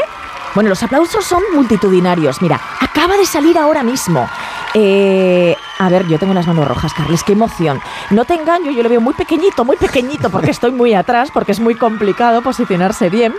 Pero creo que, que- que lo voy a escuchar alto y claro. Te recuerdo que Marti- Martin Luther King se graduó en la Universidad de Sociología y Teología y se doctoró. Se hizo pastor en la Iglesia Baptista y, y es ahí cuando comenzó su lucha por la defensa de los derechos humanos y sobre todo los derechos de la población afroamericana en Estados Unidos, claro. Y, y aunque nunca usó la violencia, como te he dicho, bueno, pues acabó arrestado. Qué raro, ¿no? Qué raro. Estuvo en la cárcel por una marcha en contra de una compañía de autobuses que obligaba a los negros a dejar el asiento a los blancos. Es que manda narices. Y pudo salir en libertad gracias a que Kennedy apoya su causa en estos momentos. Además, te voy a decir una cosa, después de esta marcha, yo me voy a ir con Luther King porque va a visitar al presidente en persona y eso no me lo pierdo, ¿eh? Bueno, eh, lideró muchas más manifas. Oye, oye, yo creo que esto ya empieza, ¿no? Uy, mira, mira, mira. Me, me callo, me callo. This nation will rise up and live out the true meaning of its creed. We hold these truths to be self-evident that all men are created equal. Bueno, bueno, bueno, bueno, bueno, bueno, bueno. Eh, a ver, voy a intentar traducir. Acá decir que tiene un sueño, que esta nación se ponga en pie para cumplir a todo, que todos los hombres han sido creados iguales. A ver, es, es una traducción resumida. Me callo, me callo.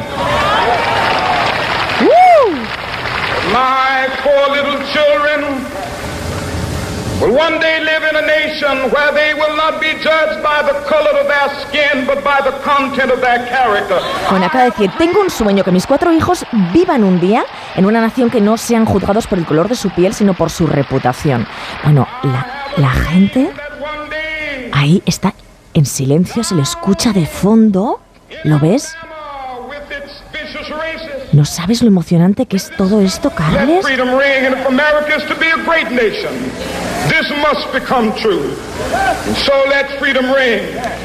Bueno, bueno, acaba de decir que América es una gran nación y por eso debería volverse realidad, así que arriba la libertad. Bueno, bueno, bueno, bueno. Eh, eh, ¿Tú crees que yo después de esto, quiero decir, voy a volver a la realidad de nuestro tiempo y, y cuando escuche a nuestros políticos me va a parecer lo mismo? Es que es imposible, así te lo digo. que conoces el final de la historia. o sea Eh, que es- Efectivamente, efectivamente. Bueno, este discurso, este discurso acaba de impulsar el cambio, Carles. Ha marcado un hito en Estados Unidos. Solo un año más tarde, después de este discurso, se aprobarán leyes con la mayoría de las reivindicaciones que, que se están haciendo hoy, ¿no? Y además le servirá a Martin Luther King para llevarse el Nobel de la Paz en el 64. Así que se convertirá, claro, en el más joven en recibirlo. Eso sí, ya sabes que muy poquito después será asesinado mientras estaba en la terraza de la habitación de su hotel con solo 39 años. Qué pena, la verdad. Desde luego un momento histórico en el que está Rebeca Marín, gracias a esta máquina del tiempo que tiene Onda Cero y que cada fin de semana en Gente Viajera le permite viajar. Si usted quiere disfrutar también de los lugares que rinden tributo a Martin Luther King, no dejen de visitar la ciudad de Washington, revivan ese momento en la plaza con el monumento a Lincoln, visiten el Capitolio, no se pierdan el Museo de los Archivos Nacionales, allí se conserva la Declaración de Independencia de los Estados Unidos, está también su Constitución, la Declaración de los Derechos Universales y otros 15.000 millones de registros de documentos importantísimos de la historia de la democracia. Así que Rebeca, tienes faena para, para disfrutar de este viaje. Oye, mm, la verdad, todo el vello de punta, ¿eh? En este ¿Verdad? momento histórico que estás viviendo tú aquí en directo y nos estás narrando. Menudo viaje en el tiempo el de hoy. Hasta Que aprendan nuestros políticos. Me quedo aquí con ellos para disfrutar un rato más. Cuídate mucho, hasta la próxima semana. En Onda Cero, gente viajera. Almería, eres mi sol. Sol que ilumina arena dorada y playas salvajes. Luz de cine, cielo estrellado, paisajes infinitos de color azul siquier. Eres vida, historia, arte y tradición. Almería, eres mi sol. El sol que necesito. Diputación de Almería y Costa de Almería. Las personas con problemas de salud mental y nuestras familias tenemos mucho que decir. En Salud Mental España defendemos nuestros derechos y mejoramos nuestra calidad de vida. Por una atención comunitaria, empleo, vida independiente, igualdad y mucho más. 40 años por la salud mental, por los derechos, por ti. Hombre, Luis, te veo mejor que nunca. Es que he pillado un kilito. ¿Y ese cochazo? Pues eso, que he pillado un kilito. Este verano, si pagas un repostaje en Repsol de 30 euros o más con la app Wilet, puedes ganar un millón de euros. Pillar un kilito más te va a sentar, pero que muy bien. Más información en Repsol.es. Cuidado con la sopa, que quema. Siempre hay alguien que cuida de ti. En Autocontrol, anunciantes, agencias y medios, llevamos 25 años trabajando por una publicidad responsable. Campaña financiada por el Programa de Consumidores 2014-2020 de la Unión Europea. En Onda Cero, gente viajera. Carlas Lamelo.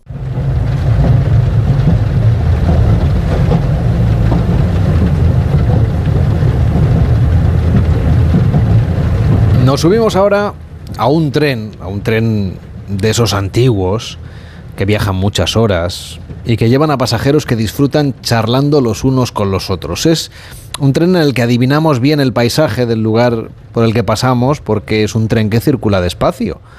Aunque hoy en realidad está lluvioso y, y ver más bien vemos poco, pero si escuchamos cómo impactan las gotas en los cristales de nuestro compartimiento y también cómo la fuerza motriz del ferrocarril hace que estas gotas corran, se junten, se diluyan por una lisa y transparente superficie que es la ventana de este tren. Fijarnos en estos detalles puede que nos convierta en enamorados de los viajes en ferrocarril y si no lo estamos ya, pues lo estaremos después de leer Paisajeros, el libro de Pablo Zuleika. Hola Pablo, ¿cómo estás? Muy buenos días.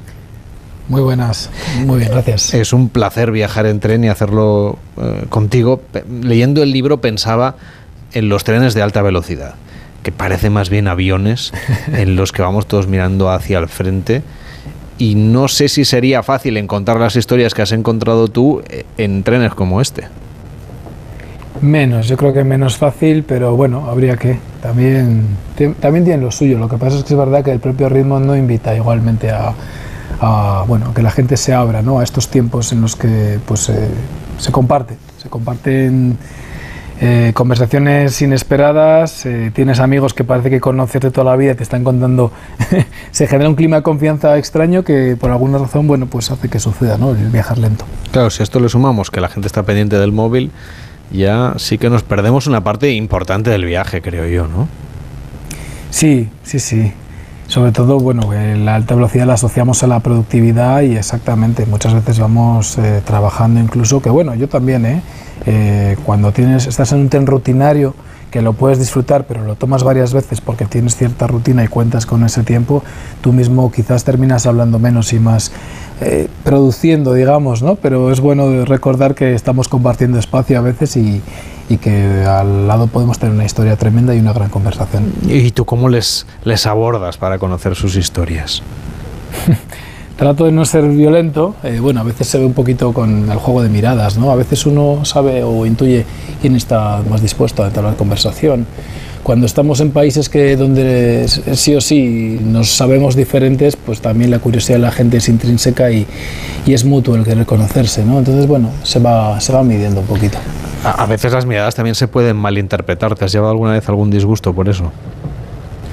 Eh, por otras cosas, quizás, no, no por malinterpretar. Eh, bueno, eh, a mí también a veces intentas hacer una mirada que no sea muy siempre pongo el mismo ejemplo, ¿no? Todos nos acordamos del pesado de al lado, la pesada que tiene los cascos a mí, lo que no.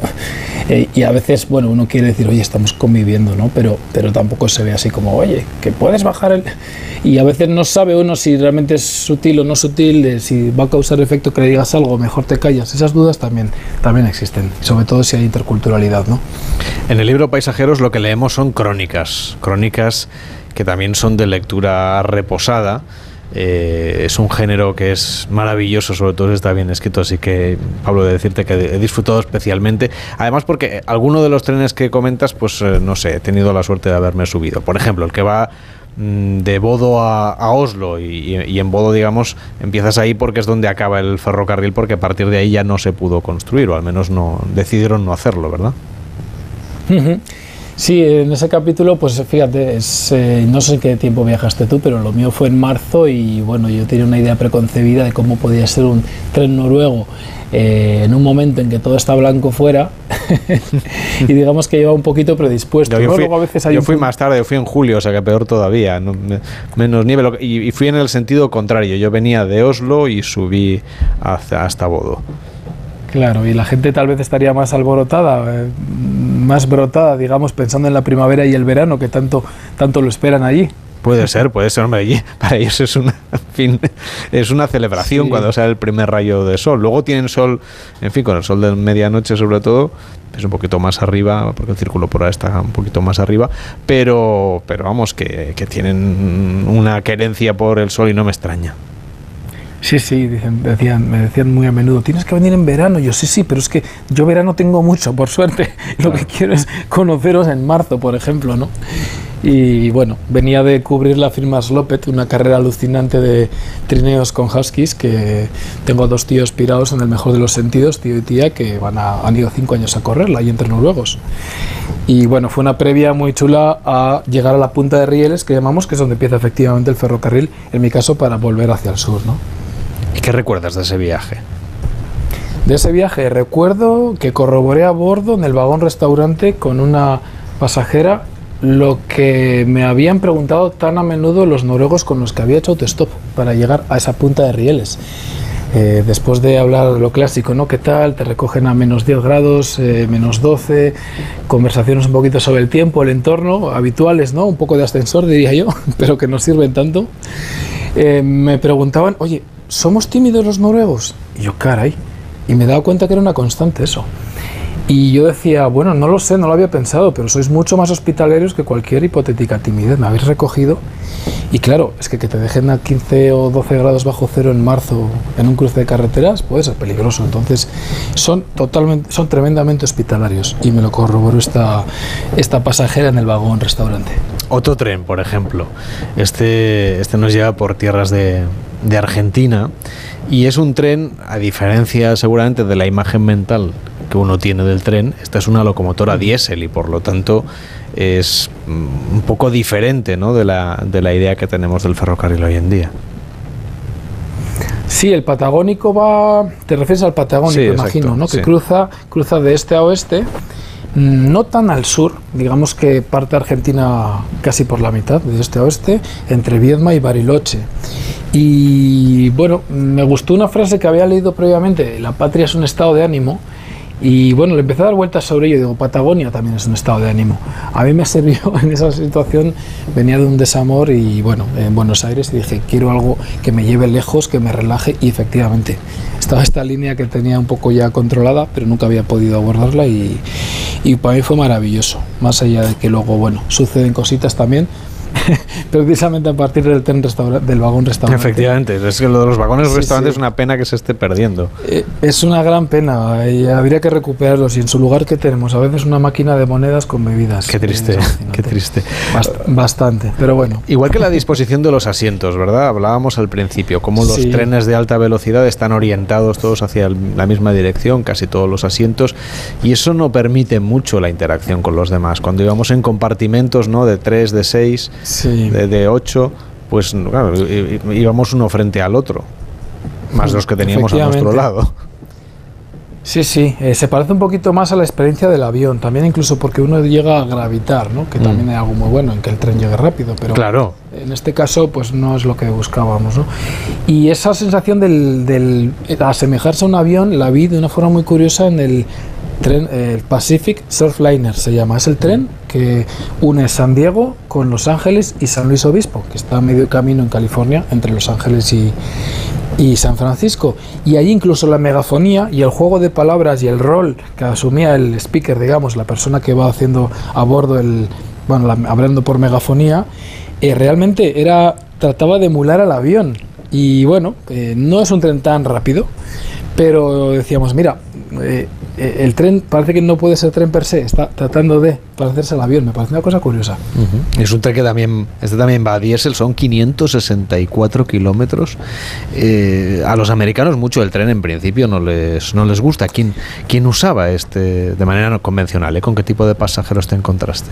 Mm, al principio salió el tren desde San Diego prácticamente vacío. De eso que tienes tantos asientos para elegir que dudas, dudas, dices, pero si aquí hay sitio, ¿por qué voy a buscar otro vagón? Aquí mismo, ¿no? Y luego había poquito espacio. Se llenó primero de surfers, eh, chavales que venían de las playas con sus tablas de surf y demás. Y según te vas, nos íbamos acercando a Los Ángeles, iban cambiando pues por maletines. Las tablas de surf por maletines, por cajas, por bártulos. Y bueno, es verdad, es un tren de bastante largo recorrido, no va muy rápido, une varias localidades de la costa y, y sí, permite ir viendo varios cambios y hacerse un poquito una idea de, de, bueno, también de cuál es el papel, cuál es el encaje. Es verdad que es una sociedad que no mira mucho hacia el tren y por eso hoy día no tiene alta velocidad y es un tren diésel con bastantes curvas. Que diríamos, "Uy, Sin, sin- Unidos". sin embargo, el ferrocarril no fue capital en la historia de los Estados Unidos como le conocemos, ¿no? Sí, el Golden Spike le llamaron, a la- el clavo que logró unir costa y costa, ¿no? Fue a mitad del mapa y, y bueno, fue un hito que permitió dejar de dar vueltas por el Cabo de Hornos y dejar de pasar después por el Canal de Panamá eh, usando mulas para eh, salvar eh, el istmo ¿no? de, de- Panamá. Y fue un avance tremendo, pero claro, en cuanto se desarrolla la industria automotriz, pasó en todo el mundo, pero en Estados Unidos el coche asociado a la libertad individual, pues es que en California es muy obvio cómo pasa a un segundo plano el tren, ¿no? Claro, tienen esas autopistas de tantísimos carriles que cualquiera se sube ¿no? a, un, a un tren con unos horarios, con ese traqueteo, con ciertas limitaciones, aunque, aunque es verdad que aquí en Europa, sobre todo en el centro de Europa, lo- esta idea ecológica y también un poco racional del uso del tiempo, Mm. pues parece que lo del tren nos funciona mejor, ¿no? Sí, lo que pasa es que también los atascos de la periferia de Buenos Aires, he tenido la desgracia de estar en algunos, son apoteósicos. ¿eh? Entonces funciona muy bien, incluso hay una línea que se llama Metro Rail, un sistema de cercanías diferente que, bueno, está, yo lo veía repleto. Y claro, es que ¿quién quiere atascarse ahí en mitad de tanto carril, no? También. Este, este Amtrak californiano, por ejemplo, el que recordábamos antes, este Pacific Surfliner, es un tren además de, de dos plantas. eh, Sí. Que en la planta superior, pues las vistas imagino que son incluso mejores, ¿no? Sí, eh, una pasada porque vas viendo, si te sientas del lado izquierdo, eh, mirando al norte, digamos, vas sobrevolando, se te emparejan eh, bandadas de pues gaviotas, imagino que serían charranes, si no, y al fondo ves las plataformas petrolíferas que parecen garzas ahí entre las islas del canal. Bueno, es muy fácil eh, abstraerte y, y disfrutar, es un viaje muy disfrutable realmente. En el capítulo siguiente nos, nos hablas de otra zona del mundo completamente distinta. Ahí sí que los pasajeros tienen otras motivaciones, otro estilo de vida también. El tren para peregrinos que va a la Meca, nada menos. Ajá, yo no pude entrar, bueno, tampoco lo intenté, me consta que ahora parece que es un poquito más fácil entrar en Ujú. Arabia Saudí. Eh, los visados hace 8 o 10 años por lo menos me parece que o tenías un destino laboral o, o era complicado. Eh, yo tuve la suerte de participar en un viaje de prensa a Jordania desde México y, y bueno, eh, en- después de Petra, que deslumbra a cualquiera, después de Gerasa, después de la- del Mar Negro y de Aqaba, pues en el programa había una minucia que era el tren de Lawrence de Arabia, o lo que quedó del tren que le reventó Lawrence de Arabia hace un siglo, y de repente me encuentro con que habían recuperado unos cuantos vagones para llevarlo por los rieles totalmente, eh, bueno, no había un palmo que estuviera recto, pero fue alucinante y ese tren no deja de ser el bueno, digamos la versión previa al actual Haramein, tren de los peregrinos, porque iba de Damasco a la Meca. Y bueno, el de ahora va de la Meca a Medina, aquel se quedó en Medina si no me equivoco, también por bueno, por circunstancias de la época, pero es un poco la precuela del tren de los peregrinos, también lo financiaron entre, bueno, fue el tren santo del Islam, ¿no? Al fin y al cabo también aquel. Mm, ¿Y, y cómo era la gente que iba por allí? Porque claro, ellos, algunos se moverían ¿no? para ver a su familia, pero la mayoría iban a la Meca. Sí, en aquel momento me parece que acortó muchísimo y, hizo mucho menos inseguro el, eh, bueno, inseguro la peregrinación. ¿eh? Había quien no volvía. Y había saltos, había de todo. Y el tren de la Meca creo que acortó muchísimo, pero claro, era un contexto de entreguerras también. Eh, el Imperio Otomano de entonces estaba asociado con, con Alemania y del otro lado Inglaterra con Lawrence tratando de reventar aquello. O sea, fue un tren también pensado para mover tropas y, al final por eso terminaron haciéndolo entre los, bueno, llamando a, a- hacer donaciones para hacer el tren santo, pero eh, con un, en un esquema, en un pensamiento también muy bélico, ¿no? Entonces, lo que me tocó a mí fue prácticamente un viaje de prensa con, con extranjeros a bordo para que habláramos de aquello que hoy día eh, se podía, parece en 2012, que fue cuando estuve yo 13, mm, se podía alquilar, era como un pequeño tramo charter, eh, cortado por el norte porque la, la guerra siria ya había comenzado, antiguamente pasaba de Deraa a Damasco y queda un tramo muy cortito en torno a Amán, pero permite también ilustrar bastante la cotidianidad de, de Amán. Pablo, ¿y qué haces tú, un vasco, viviendo en México? ¿Cómo llegaste hasta allí? Yo era publicista, o lo fui en su día, y bueno, de vez en cuando sale alguna cosita, pero básicamente me reconvertí allí al periodismo, pero me quedé, me quedé allí porque eh, uno de los peligros de México, que siempre salen tanto en la prensa, otro peligro que no sale es querer quedarte, no querer volver. y me ha pasado, nos ha pasado muchísimos, que vas por un año y, oye, mamá, que no vuelvo, que me quede un rato más, y otro más, y otro más. Te empiezas a, empiezas a hacer relaciones allá con las personas, con oportunidades de trabajo y, y te acabas enamorando de- del entorno, de la cotidianidad y, y bueno, yo tengo un pie en cada lado, cada vez he vuelto más a... Pero la motivación inicial pero- para, para, para dejar Euskadi e irte a México. Hmm. Fue la publicidad, fue una, una oferta de trabajo que nos llegó a varios compañeros para una agencia de Guadalajara. La tomamos, al cabo de un mes nos trasladaron a Ciudad de México y allí la oferta bueno, no, no salió demasiado bien, todos terminamos rescindiendo, pero nos, varios nos quedamos, porque más allá de lo, del ambiente laboral el, el país nos, nos atrapó. Tú sabes que aquí desde España se ve a Ciudad de México como un destino un poco hostil, peligroso. ¿Cómo nos lo cuentas tú? Mm, yo con toda la cara de guiri que tengo, sí he tenido un par de sustos, no lo puedo ocultar, pero también te diré que la mayoría de mis amigos locales y extranjeros no han tenido sustos. O sea, eh, yo siempre me pregunto cuando alguien me, me dice, oye, ¿y cómo está aquí la situación? Digo, mira, en un mes de vacaciones, dos si quieres, las probabilidades de que te pase algo son tan pocas. Eh, es lo que pasa a menudo, ¿no? Los locales que está, eh, mucha gente local tiene otro, está más metida en el- los problemas que nosotros, que al fin y al cabo de una forma un poco culposa o culpable, pero estamos de paso, ¿no? No, no, no somos, no somos tan parte del problema, no lo sufrimos a diario. Eh, podemos evitar las zonas complicadas, no hay nada que nos lleve necesariamente a ellas. Somos viajeros por elección propia y eso, eso lo tenemos a favor en este caso. ¿Qué sustos te, te han dado? ¿Qué te ha pasado? Bueno, un par de, asaltos en la calle. Hace tiempo, hace bastante y, y bueno, pero aquí estoy, estoy entero y yo no sé si pues me verían rubio y con dólares en el bolsillo, no lo sé, pero bueno, cosa que también te puede pasar en otro sitio, tal vez un poquito más en ciudades con tanta desigualdad, pero no es mayoría, no sé si mi caso es tan representativo y desde luego no ha hecho que me, que me regrese yo. ¿Y qué se hace en estas situaciones? ¿Qué aconsejas tú? En base a tu experiencia. Bueno, tratar de primero llevar poco, después hablar, preguntar si, bueno, esto lo he ido aprendiendo a posteriori, no solo para esas escenas, ¿no? Pero eh, preguntar si puedes ayudar, en qué puedes, eh, bueno, pues eh, todo menos eh, contribuir a echar leña al fuego, ¿no? Entonces, pues depende también en qué situación venga la persona, igual es que ha tomado de más simplemente o, o bueno, también de algún modo darle la vuelta a la situación. Es que en México todo se habla. eh, y está mal que lo diga, pero hasta las mordidas es un ejemplo, o sea, se, se negocia. o sea, eh, entonces, no digo que yo tenga el gran truco para darle la vuelta a una situación incómoda, ni mucho menos, pero, pero qué sé yo, a veces, bueno, puede, bueno, aquí estoy al fin y al cabo y, y salí bien parado. ¿Y qué tal está el periodismo en México? Eh, bastante más complicado. ¿Que en España? porque- ¿Quieres decir?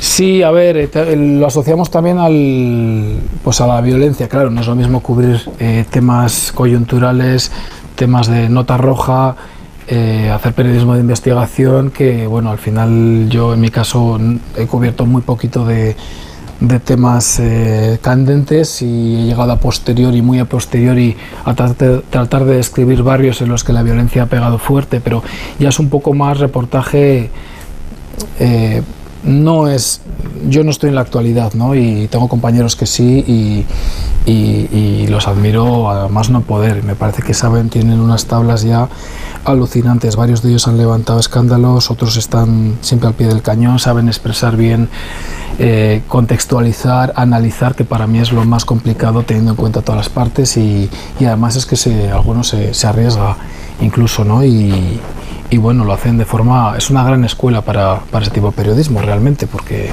pues está siempre, bueno, es- son situaciones que piden estar a la altura, ¿no? Tú haces crónica periodística de viajes. ¿A dónde les gusta más viajar a los mexicanos? Mm, bueno, tienden mucho a Estados Unidos, eh, cuando pueden también ir a Canadá, eh, Canadá es más amable con México en términos de visados y de facilidades a la hora de, de ofrecer posibilidades de trabajo también. Eh, pues con Miami hay bastante relación, con Los Ángeles, también dependerá de qué partes de México, es un país enorme, ¿no? Pero ah, bueno, también hay un puntito de aspiracional, de, eh, bueno, de sí, aspiracion- aspiracionalidad en México y, y lo californiano yo siento que gusta mucho, los festivales de música, Coachella, la cultura latina, sí, del otro lado también. Y bueno, y aquí, bueno, España, pues quien puede, la gente pudiente suele tratar de venir a estudiar aquí. Y bueno, pues eh, les encantaría eh, ir a cualquier lugar, estoy convencido, porque en general son muy, de, son muy curiosos hacia, hacia todo lo que viene de fuera. ¿Escribes de vez en cuando de España? Sí, he escrito, lo último que he publicado fue sobre un pastor pakistaní. un Mm, he, leído, he leído tu crónica. Vaya, Nasar es un amor de persona. Me sigo mucho en conversación con, con él. Es un ejemplo de, de lo difícil que lo tiene toda esta gente que no ocupó en esa crónica para, para llegar. Como él llegó desde, bueno, a través de Turquía, embutido en un camión prácticamente. Esto me lo contó después. Y bueno, un ejemplo de que no solo si trabajas te sale bien, se tienen que dar varios factores, pero él es que además es muy carismático y tiene un empeño muy constante y, se le ve. Tú estás delante de él y ves que es alguien con algo especial que, que no va a parar ni de sonreír ni de perseguir lo que piensa. ¿no? Pablo Zulaika, eh, ha sido un placer charlar contigo subidos a este tren virtual que nos hemos inventado aquí en la radio para leer tu libro Paisajeros, donde vamos a hacer un recorrido por algunos de los itinerarios en ferrocarril más interesantes del mundo, pero sobre todo en compañía de los pasajeros, de las personas que van en el tren para entender los lugares a los que vamos. Un fuerte abrazo y hasta la próxima. Pues igualmente, encantado yo también y maravilloso, incluido el, diseño de audio de fondo, tremendo. Gente Viajera, el programa de viajes de Onda Cero con Carlas Lamelo. Este verano en Carglass, por la reparación o sustitución de tu parabrisas, te regalamos una caja de herramientas Casal súper práctica para que la tengas siempre a mano en tu coche. Carglass cambia, Carglass repara. Promoción válida hasta el 2 de septiembre. Consulta condiciones en carglass.es. Es que la casa se queda cerrada muchos meses. Bueno, la casa está cerrada, pero ya está protegida. Con los detectores de las puertas sabemos intentar entrar. Y con las cámaras detectamos cualquier movimiento. Nosotros recibimos las señales y las imágenes y las ponemos a disposición de la policía. Y eso sirve para que puedan desalojar la casa. Así que tranquilo, que nosotros nos anticipamos y sabemos cómo actuar. Este verano protege tu hogar frente a robos y ocupaciones con la alarma de Securitas Direct. Llama ahora al 900-272-272. Este verano empápate de los contenidos de AmiBox. Delicious. Y diviértete mientras pescas los mejores trucos para gestionar la información que recibes, creas y compartes. Ponte en forma para crear tus propios contenidos de manera segura. Ya sabes. Con algunas de las caras más conocidas de las redes y de la tele. Buen rollo. Encuentra todos los vídeos en atresamibox.org. Y para los más pequeños, AmiBox Kids. ¡No te lo pierdas!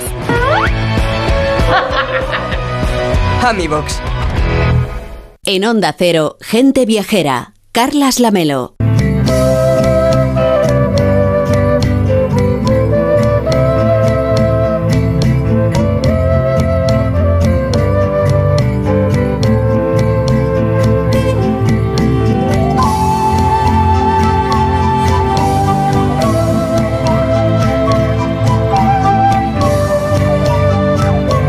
Música mapuche nos transporta 12.000 kilómetros a Santiago de Chile, la capital del país, desde donde viajamos otros 800 kilómetros más para llegar a la región de la Araucanía, donde vamos a recorrer con Irene González esa ruta mapuche, el último bastión indígena de Chile.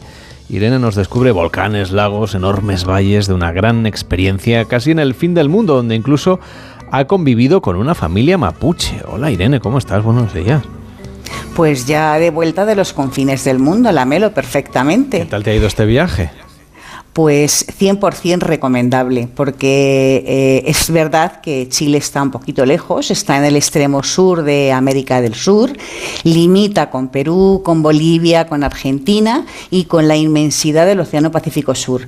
Así que, bueno, por el este tiene 8.000 kilómetros de frontera, por el oeste el inmenso océano y bueno, una espectacular cordillera como es la de los Andes. Todo esto lamelo en el continente porque también existe una Chile insular con islas como el archipiélago Juan Fernández y las islas desventuradas, la isla Salas y Gómez y la isla de Pascua. Y también tiene territorio en el continente antártico y encima, gracias a su geografía y a la cordillera de sus maravillosos Andes, Chile tiene algunas de las montañas más altas del mundo. Y bueno, dentro de este epicentro de naturaleza me he ido a la región de la Araucanía, que te confirmo que está en los confines del planeta. Así que fíjate qué diversidad y qué naturaleza tiene Chile, que para mí es uno de los países por descubrir y en mi caso por volver. claro que sí, supongo que esta gran experiencia empieza en el viaje, porque además de Santiago de Chile, de la que hablaremos largo y tendido en otro programa, has tenido que llegar hasta la recóndita, has tenido que llegar hasta la recóndita región de la Araucanía, que no es nada fácil. Pues no, no es nada fácil. Pero mira, mm, la experiencia del vuelo de algo más de 14 horas hasta Santiago de Chile ha sido muy facilita porque la compañía aérea Level, que tiene vuelos directos a Santiago de Chile, en este caso desde Barcelona, eh, tiene unos rangos de precios muy variados porque puedes contratar solo el trayecto con lo que te sale más asequible, mejor de precio, hasta, bueno, puedes... ser encargar y pedir todo lo que te pueda apetecer desde en el vuelo. Y desde Santiago hasta Freire, donde está el aeropuerto de Araucanía Mapuñi Mupulgue, volé con la TAM. Así que tras un largo viaje, eh, que fue toda una experiencia, llegué a la región de la Araucanía, que es una de las 16 de las que está compuesta Chile. Es desde luego la más desconocida y está muy cerca de la región de Magallanes y de la Antártica chilena. Fíjate si, si me ido lejos. Bueno, bien lejos te hemos mandado ¿eh? el equipo de este programa, pero bueno, el viaje ha merecido, la pena, ha valido la pena. Los Por indios, supuesto. Los indios mapuche, de hecho, son los grandes desconocidos, seguramente para muchos oyentes. ¿Han sido tan combativos los mapuche como relata la historia? Pues sí, han sido muy combativos y yo creo que lo siguen siendo. Esta es una parte muy interesante de nuestra historia de grandes viajeros, los españoles en este caso, ¿no? En 1520 Magallanes fue el primer explorador europeo en reconocer el actual territorio chileno. De hecho, el estrecho se llama Magallanes por él. Veinte años después, Pedro de Valdivia intentó conquistar las tierras del sur atravesando el desierto de Atacama, ahí es nada, y creó varios asentamientos como Santiago de Nueva, Extremadura, la capital, hoy Santiago de Chile. Y quiso seguir más al sur, pero lo asesinó Lautaro, bueno, que tiene una leyenda magnífica. Lautaro era un mapuche que había sido pues como una especie de ahijado de el conquistador, ¿no? Ah, y conocía perfectamente la manera de actuar de Valdivia, así que bueno, por eso lo mató. Y ahí comenzó la guerra mm, de Arauco, que Ercilla la relató de maravilla en la Araucana y que se extendió durante más de tres siglos. Y por eso la Melo hoy siguen conservando su naturaleza, su gastronomía y sus costumbres, pero sobre todo su naturaleza, que es el eje de su filosofía de vida. Eh, como nos contaba Isabel Rupayán Antil, que también te digo que Rupayán significa mm, roble noble y Antil significa aguas cristalinas, la filosofía mapuche se centra en la creencia en el cosmos. Mira, nuestra filosofía eh, con respecto a la vida es respetar eh, el cosmos entero. Todo tiene una finalidad, ¿cierto? Una energía eh, que va basada, digamos, en nuestra cultura de respeto en cuanto a, las plantas, a los árboles, sobre todo, que nos dan de comer, ¿cierto? La naturaleza que nos da, nos, nos da vida. el agua también es un recurso natural que nosotros respetamos mucho. Y en fin, el sol, los astros también tienen mucho que ver eh, con nuestra vida eh, diaria, digamos. Ah, así que la ancestral creencia de los mapuches sobre el respeto a la naturaleza y a la observación del cielo, mm, porque es la base de sus cosechas, es el eje de su vida. En las cosechas, claramente en las cosechas. Nosotros podemos ver la luna, podemos ver el sol, sabemos si se nos vienen tiempos buenos, tiempos malos.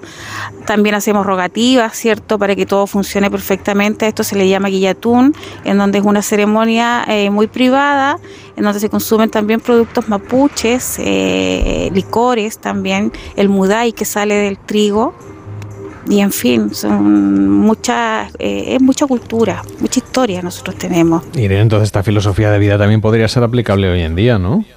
Pues sí, realmente son, yo creo que los primeros ecologistas. Cuéntanos, una vez hemos aterrizado en el aeropuerto de Araucanía Mapuñi, ¿cómo nos encontramos con esa región de Araucanía? ¿Qué es lo que vamos a ver? Pues mira, mm, nos vamos a sorprender continuamente porque la Araucanía es una de las regiones más diversas del país y yo te diría de muchos de los países que, conozco, porque tiene unos contrastes impresionantes. Desde Freire, eh, donde aterricé, donde está su pequeño aeropuerto, fui hasta Pucón, que Pucón tiene unos 10.000 habitantes, está a los pies del volcán Villarrica y es la ciudad del deporte de aventura. Aquí puedes hacer todo tipo de deportes de aventura, de kayak, eh, escalada, ciclismo, bueno, es mm, impresionante.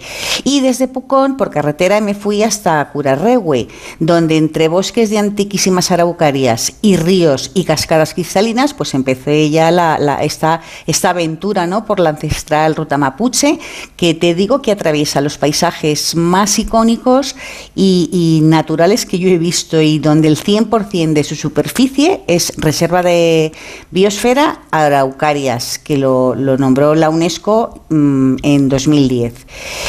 En Curarrehue yo recomiendo a los oyentes contactar con algún guía local, que hay, hay, mm, bueno, no hay demasiados, pero los localiza muy fácil, porque es la mejor forma de conocer su cultura, su gastronomía, su forma de vida, sus creencias y hasta juegos ancestrales que para ellos son muy importantes como el palín, que es un juego mm, ceremonial que se juega como con una especie de, de palo de hockey, donde se le agradece al rival eh, el, el, haber propiciado el sacar lo mejor que uno tiene de sí durante el partido. Fíjate a qué punto de bondad llegan dentro de, lo, de, lo, combativos que han sido. ¿no? Y bueno, tras esta toma de contacto hay que ir a recorrer el desconocido Parque Nacional de Villarrica, que forma parte de la Reserva de la Biosfera de Bosques Templados de los Andes Australes, que es una fantástica espesura de gigantes araucarias. Y en el Parque Nacional de Villarrica está el paso fronterizo, que no hay que perdérselo, que se llama Maluil Malal, que une Chile y Argentina y al que se llega por un camino montaña a través de los Andes que es espectacular, la Melo. Es como traspasar una línea imaginaria por la mm, conocida para ellos Ruta 199. Y por este paso eh, se ve perfectamente el volcán Lalín, que tiene casi 4.000 metros de altura y al que se puede ascender. Y bueno, es importante saber que el volcán Lalín está activo y que forma parte del cinturón de fuego del Pacífico para los mapuches, eh, mientras que el volcán, mientras que se vea la fumarola eh, por encima del volcán, no es peligroso. Así que yo, bueno, pues como la veía todo el rato, pues tan tranquila.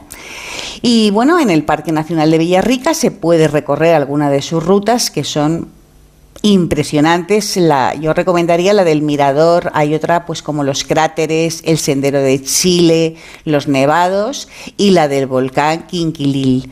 Y bueno, también hay que visitar la laguna Quillelhue, que es impresionante y que antiguamente en verano se cruzaba en barcaza para llegar hasta Argentina.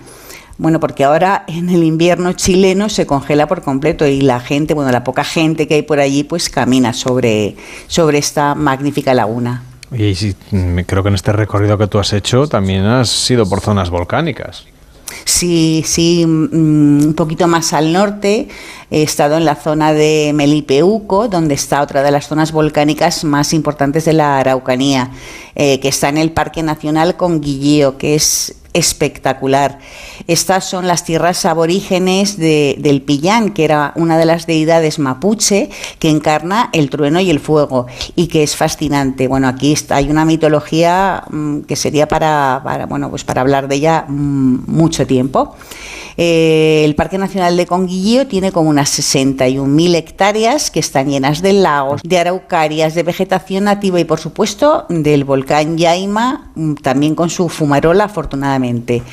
Y bueno, eh, el Parque Nacional de Conguillío es como estar en los orígenes de la creación de la Tierra. De hecho, la BBC denominó este parque como uno de los últimos refugios del mundo en preservar el paisaje donde vivieron los dinosaurios. Y por eso aquí se grabó el documental Camino con los dinosaurios. El parque tiene tres entradas y, ahora en agosto recomiendo informarse de cómo están los accesos porque ahí es pleno invierno y puede estar cerrado por nieve. Y interesante saber que aquí habita el puma, el monito del monte y la ranita de Darwin, entre otros animales que bueno, son grandes desconocidos para nosotros. ¿Y cómo convivir un par de días con una familia india mapuche, que es una de las experiencias que tú has vivido? ¿Cómo es esto? Pues la Melo es como regresar a los orígenes de la tierra, eh, como estar metida entre, entre ríos muy antiguos, entre cristalinos, riachuelos, entre cristalinos riachuelos, entre cascadas y entre valles que son imposibles de, de explicar. Es como volver al mundo rural donde todo es natural. Mm, los mapuches están llenos de tradiciones, de relatos y de gastronomía. Eh, ellos te, dan la acogida con un Mari Mari Wenul, que es el saludo mapuche, y con este Mari Mari Wenul me recibió en su casa de madera Benita Panquilev a la que no le calculo la edad, pero a pesar de ser muy, muy mayor, tiene una gran vitalidad. Benita cocina como lo hacían sus ancestros, con los mismos productos, las mismas recetas y yo creo que hasta el mismo fuego. Probé su delicioso puré de piñones porque la araucaria es un árbol que da unos piñones muy grandes que es base de su gastronomía.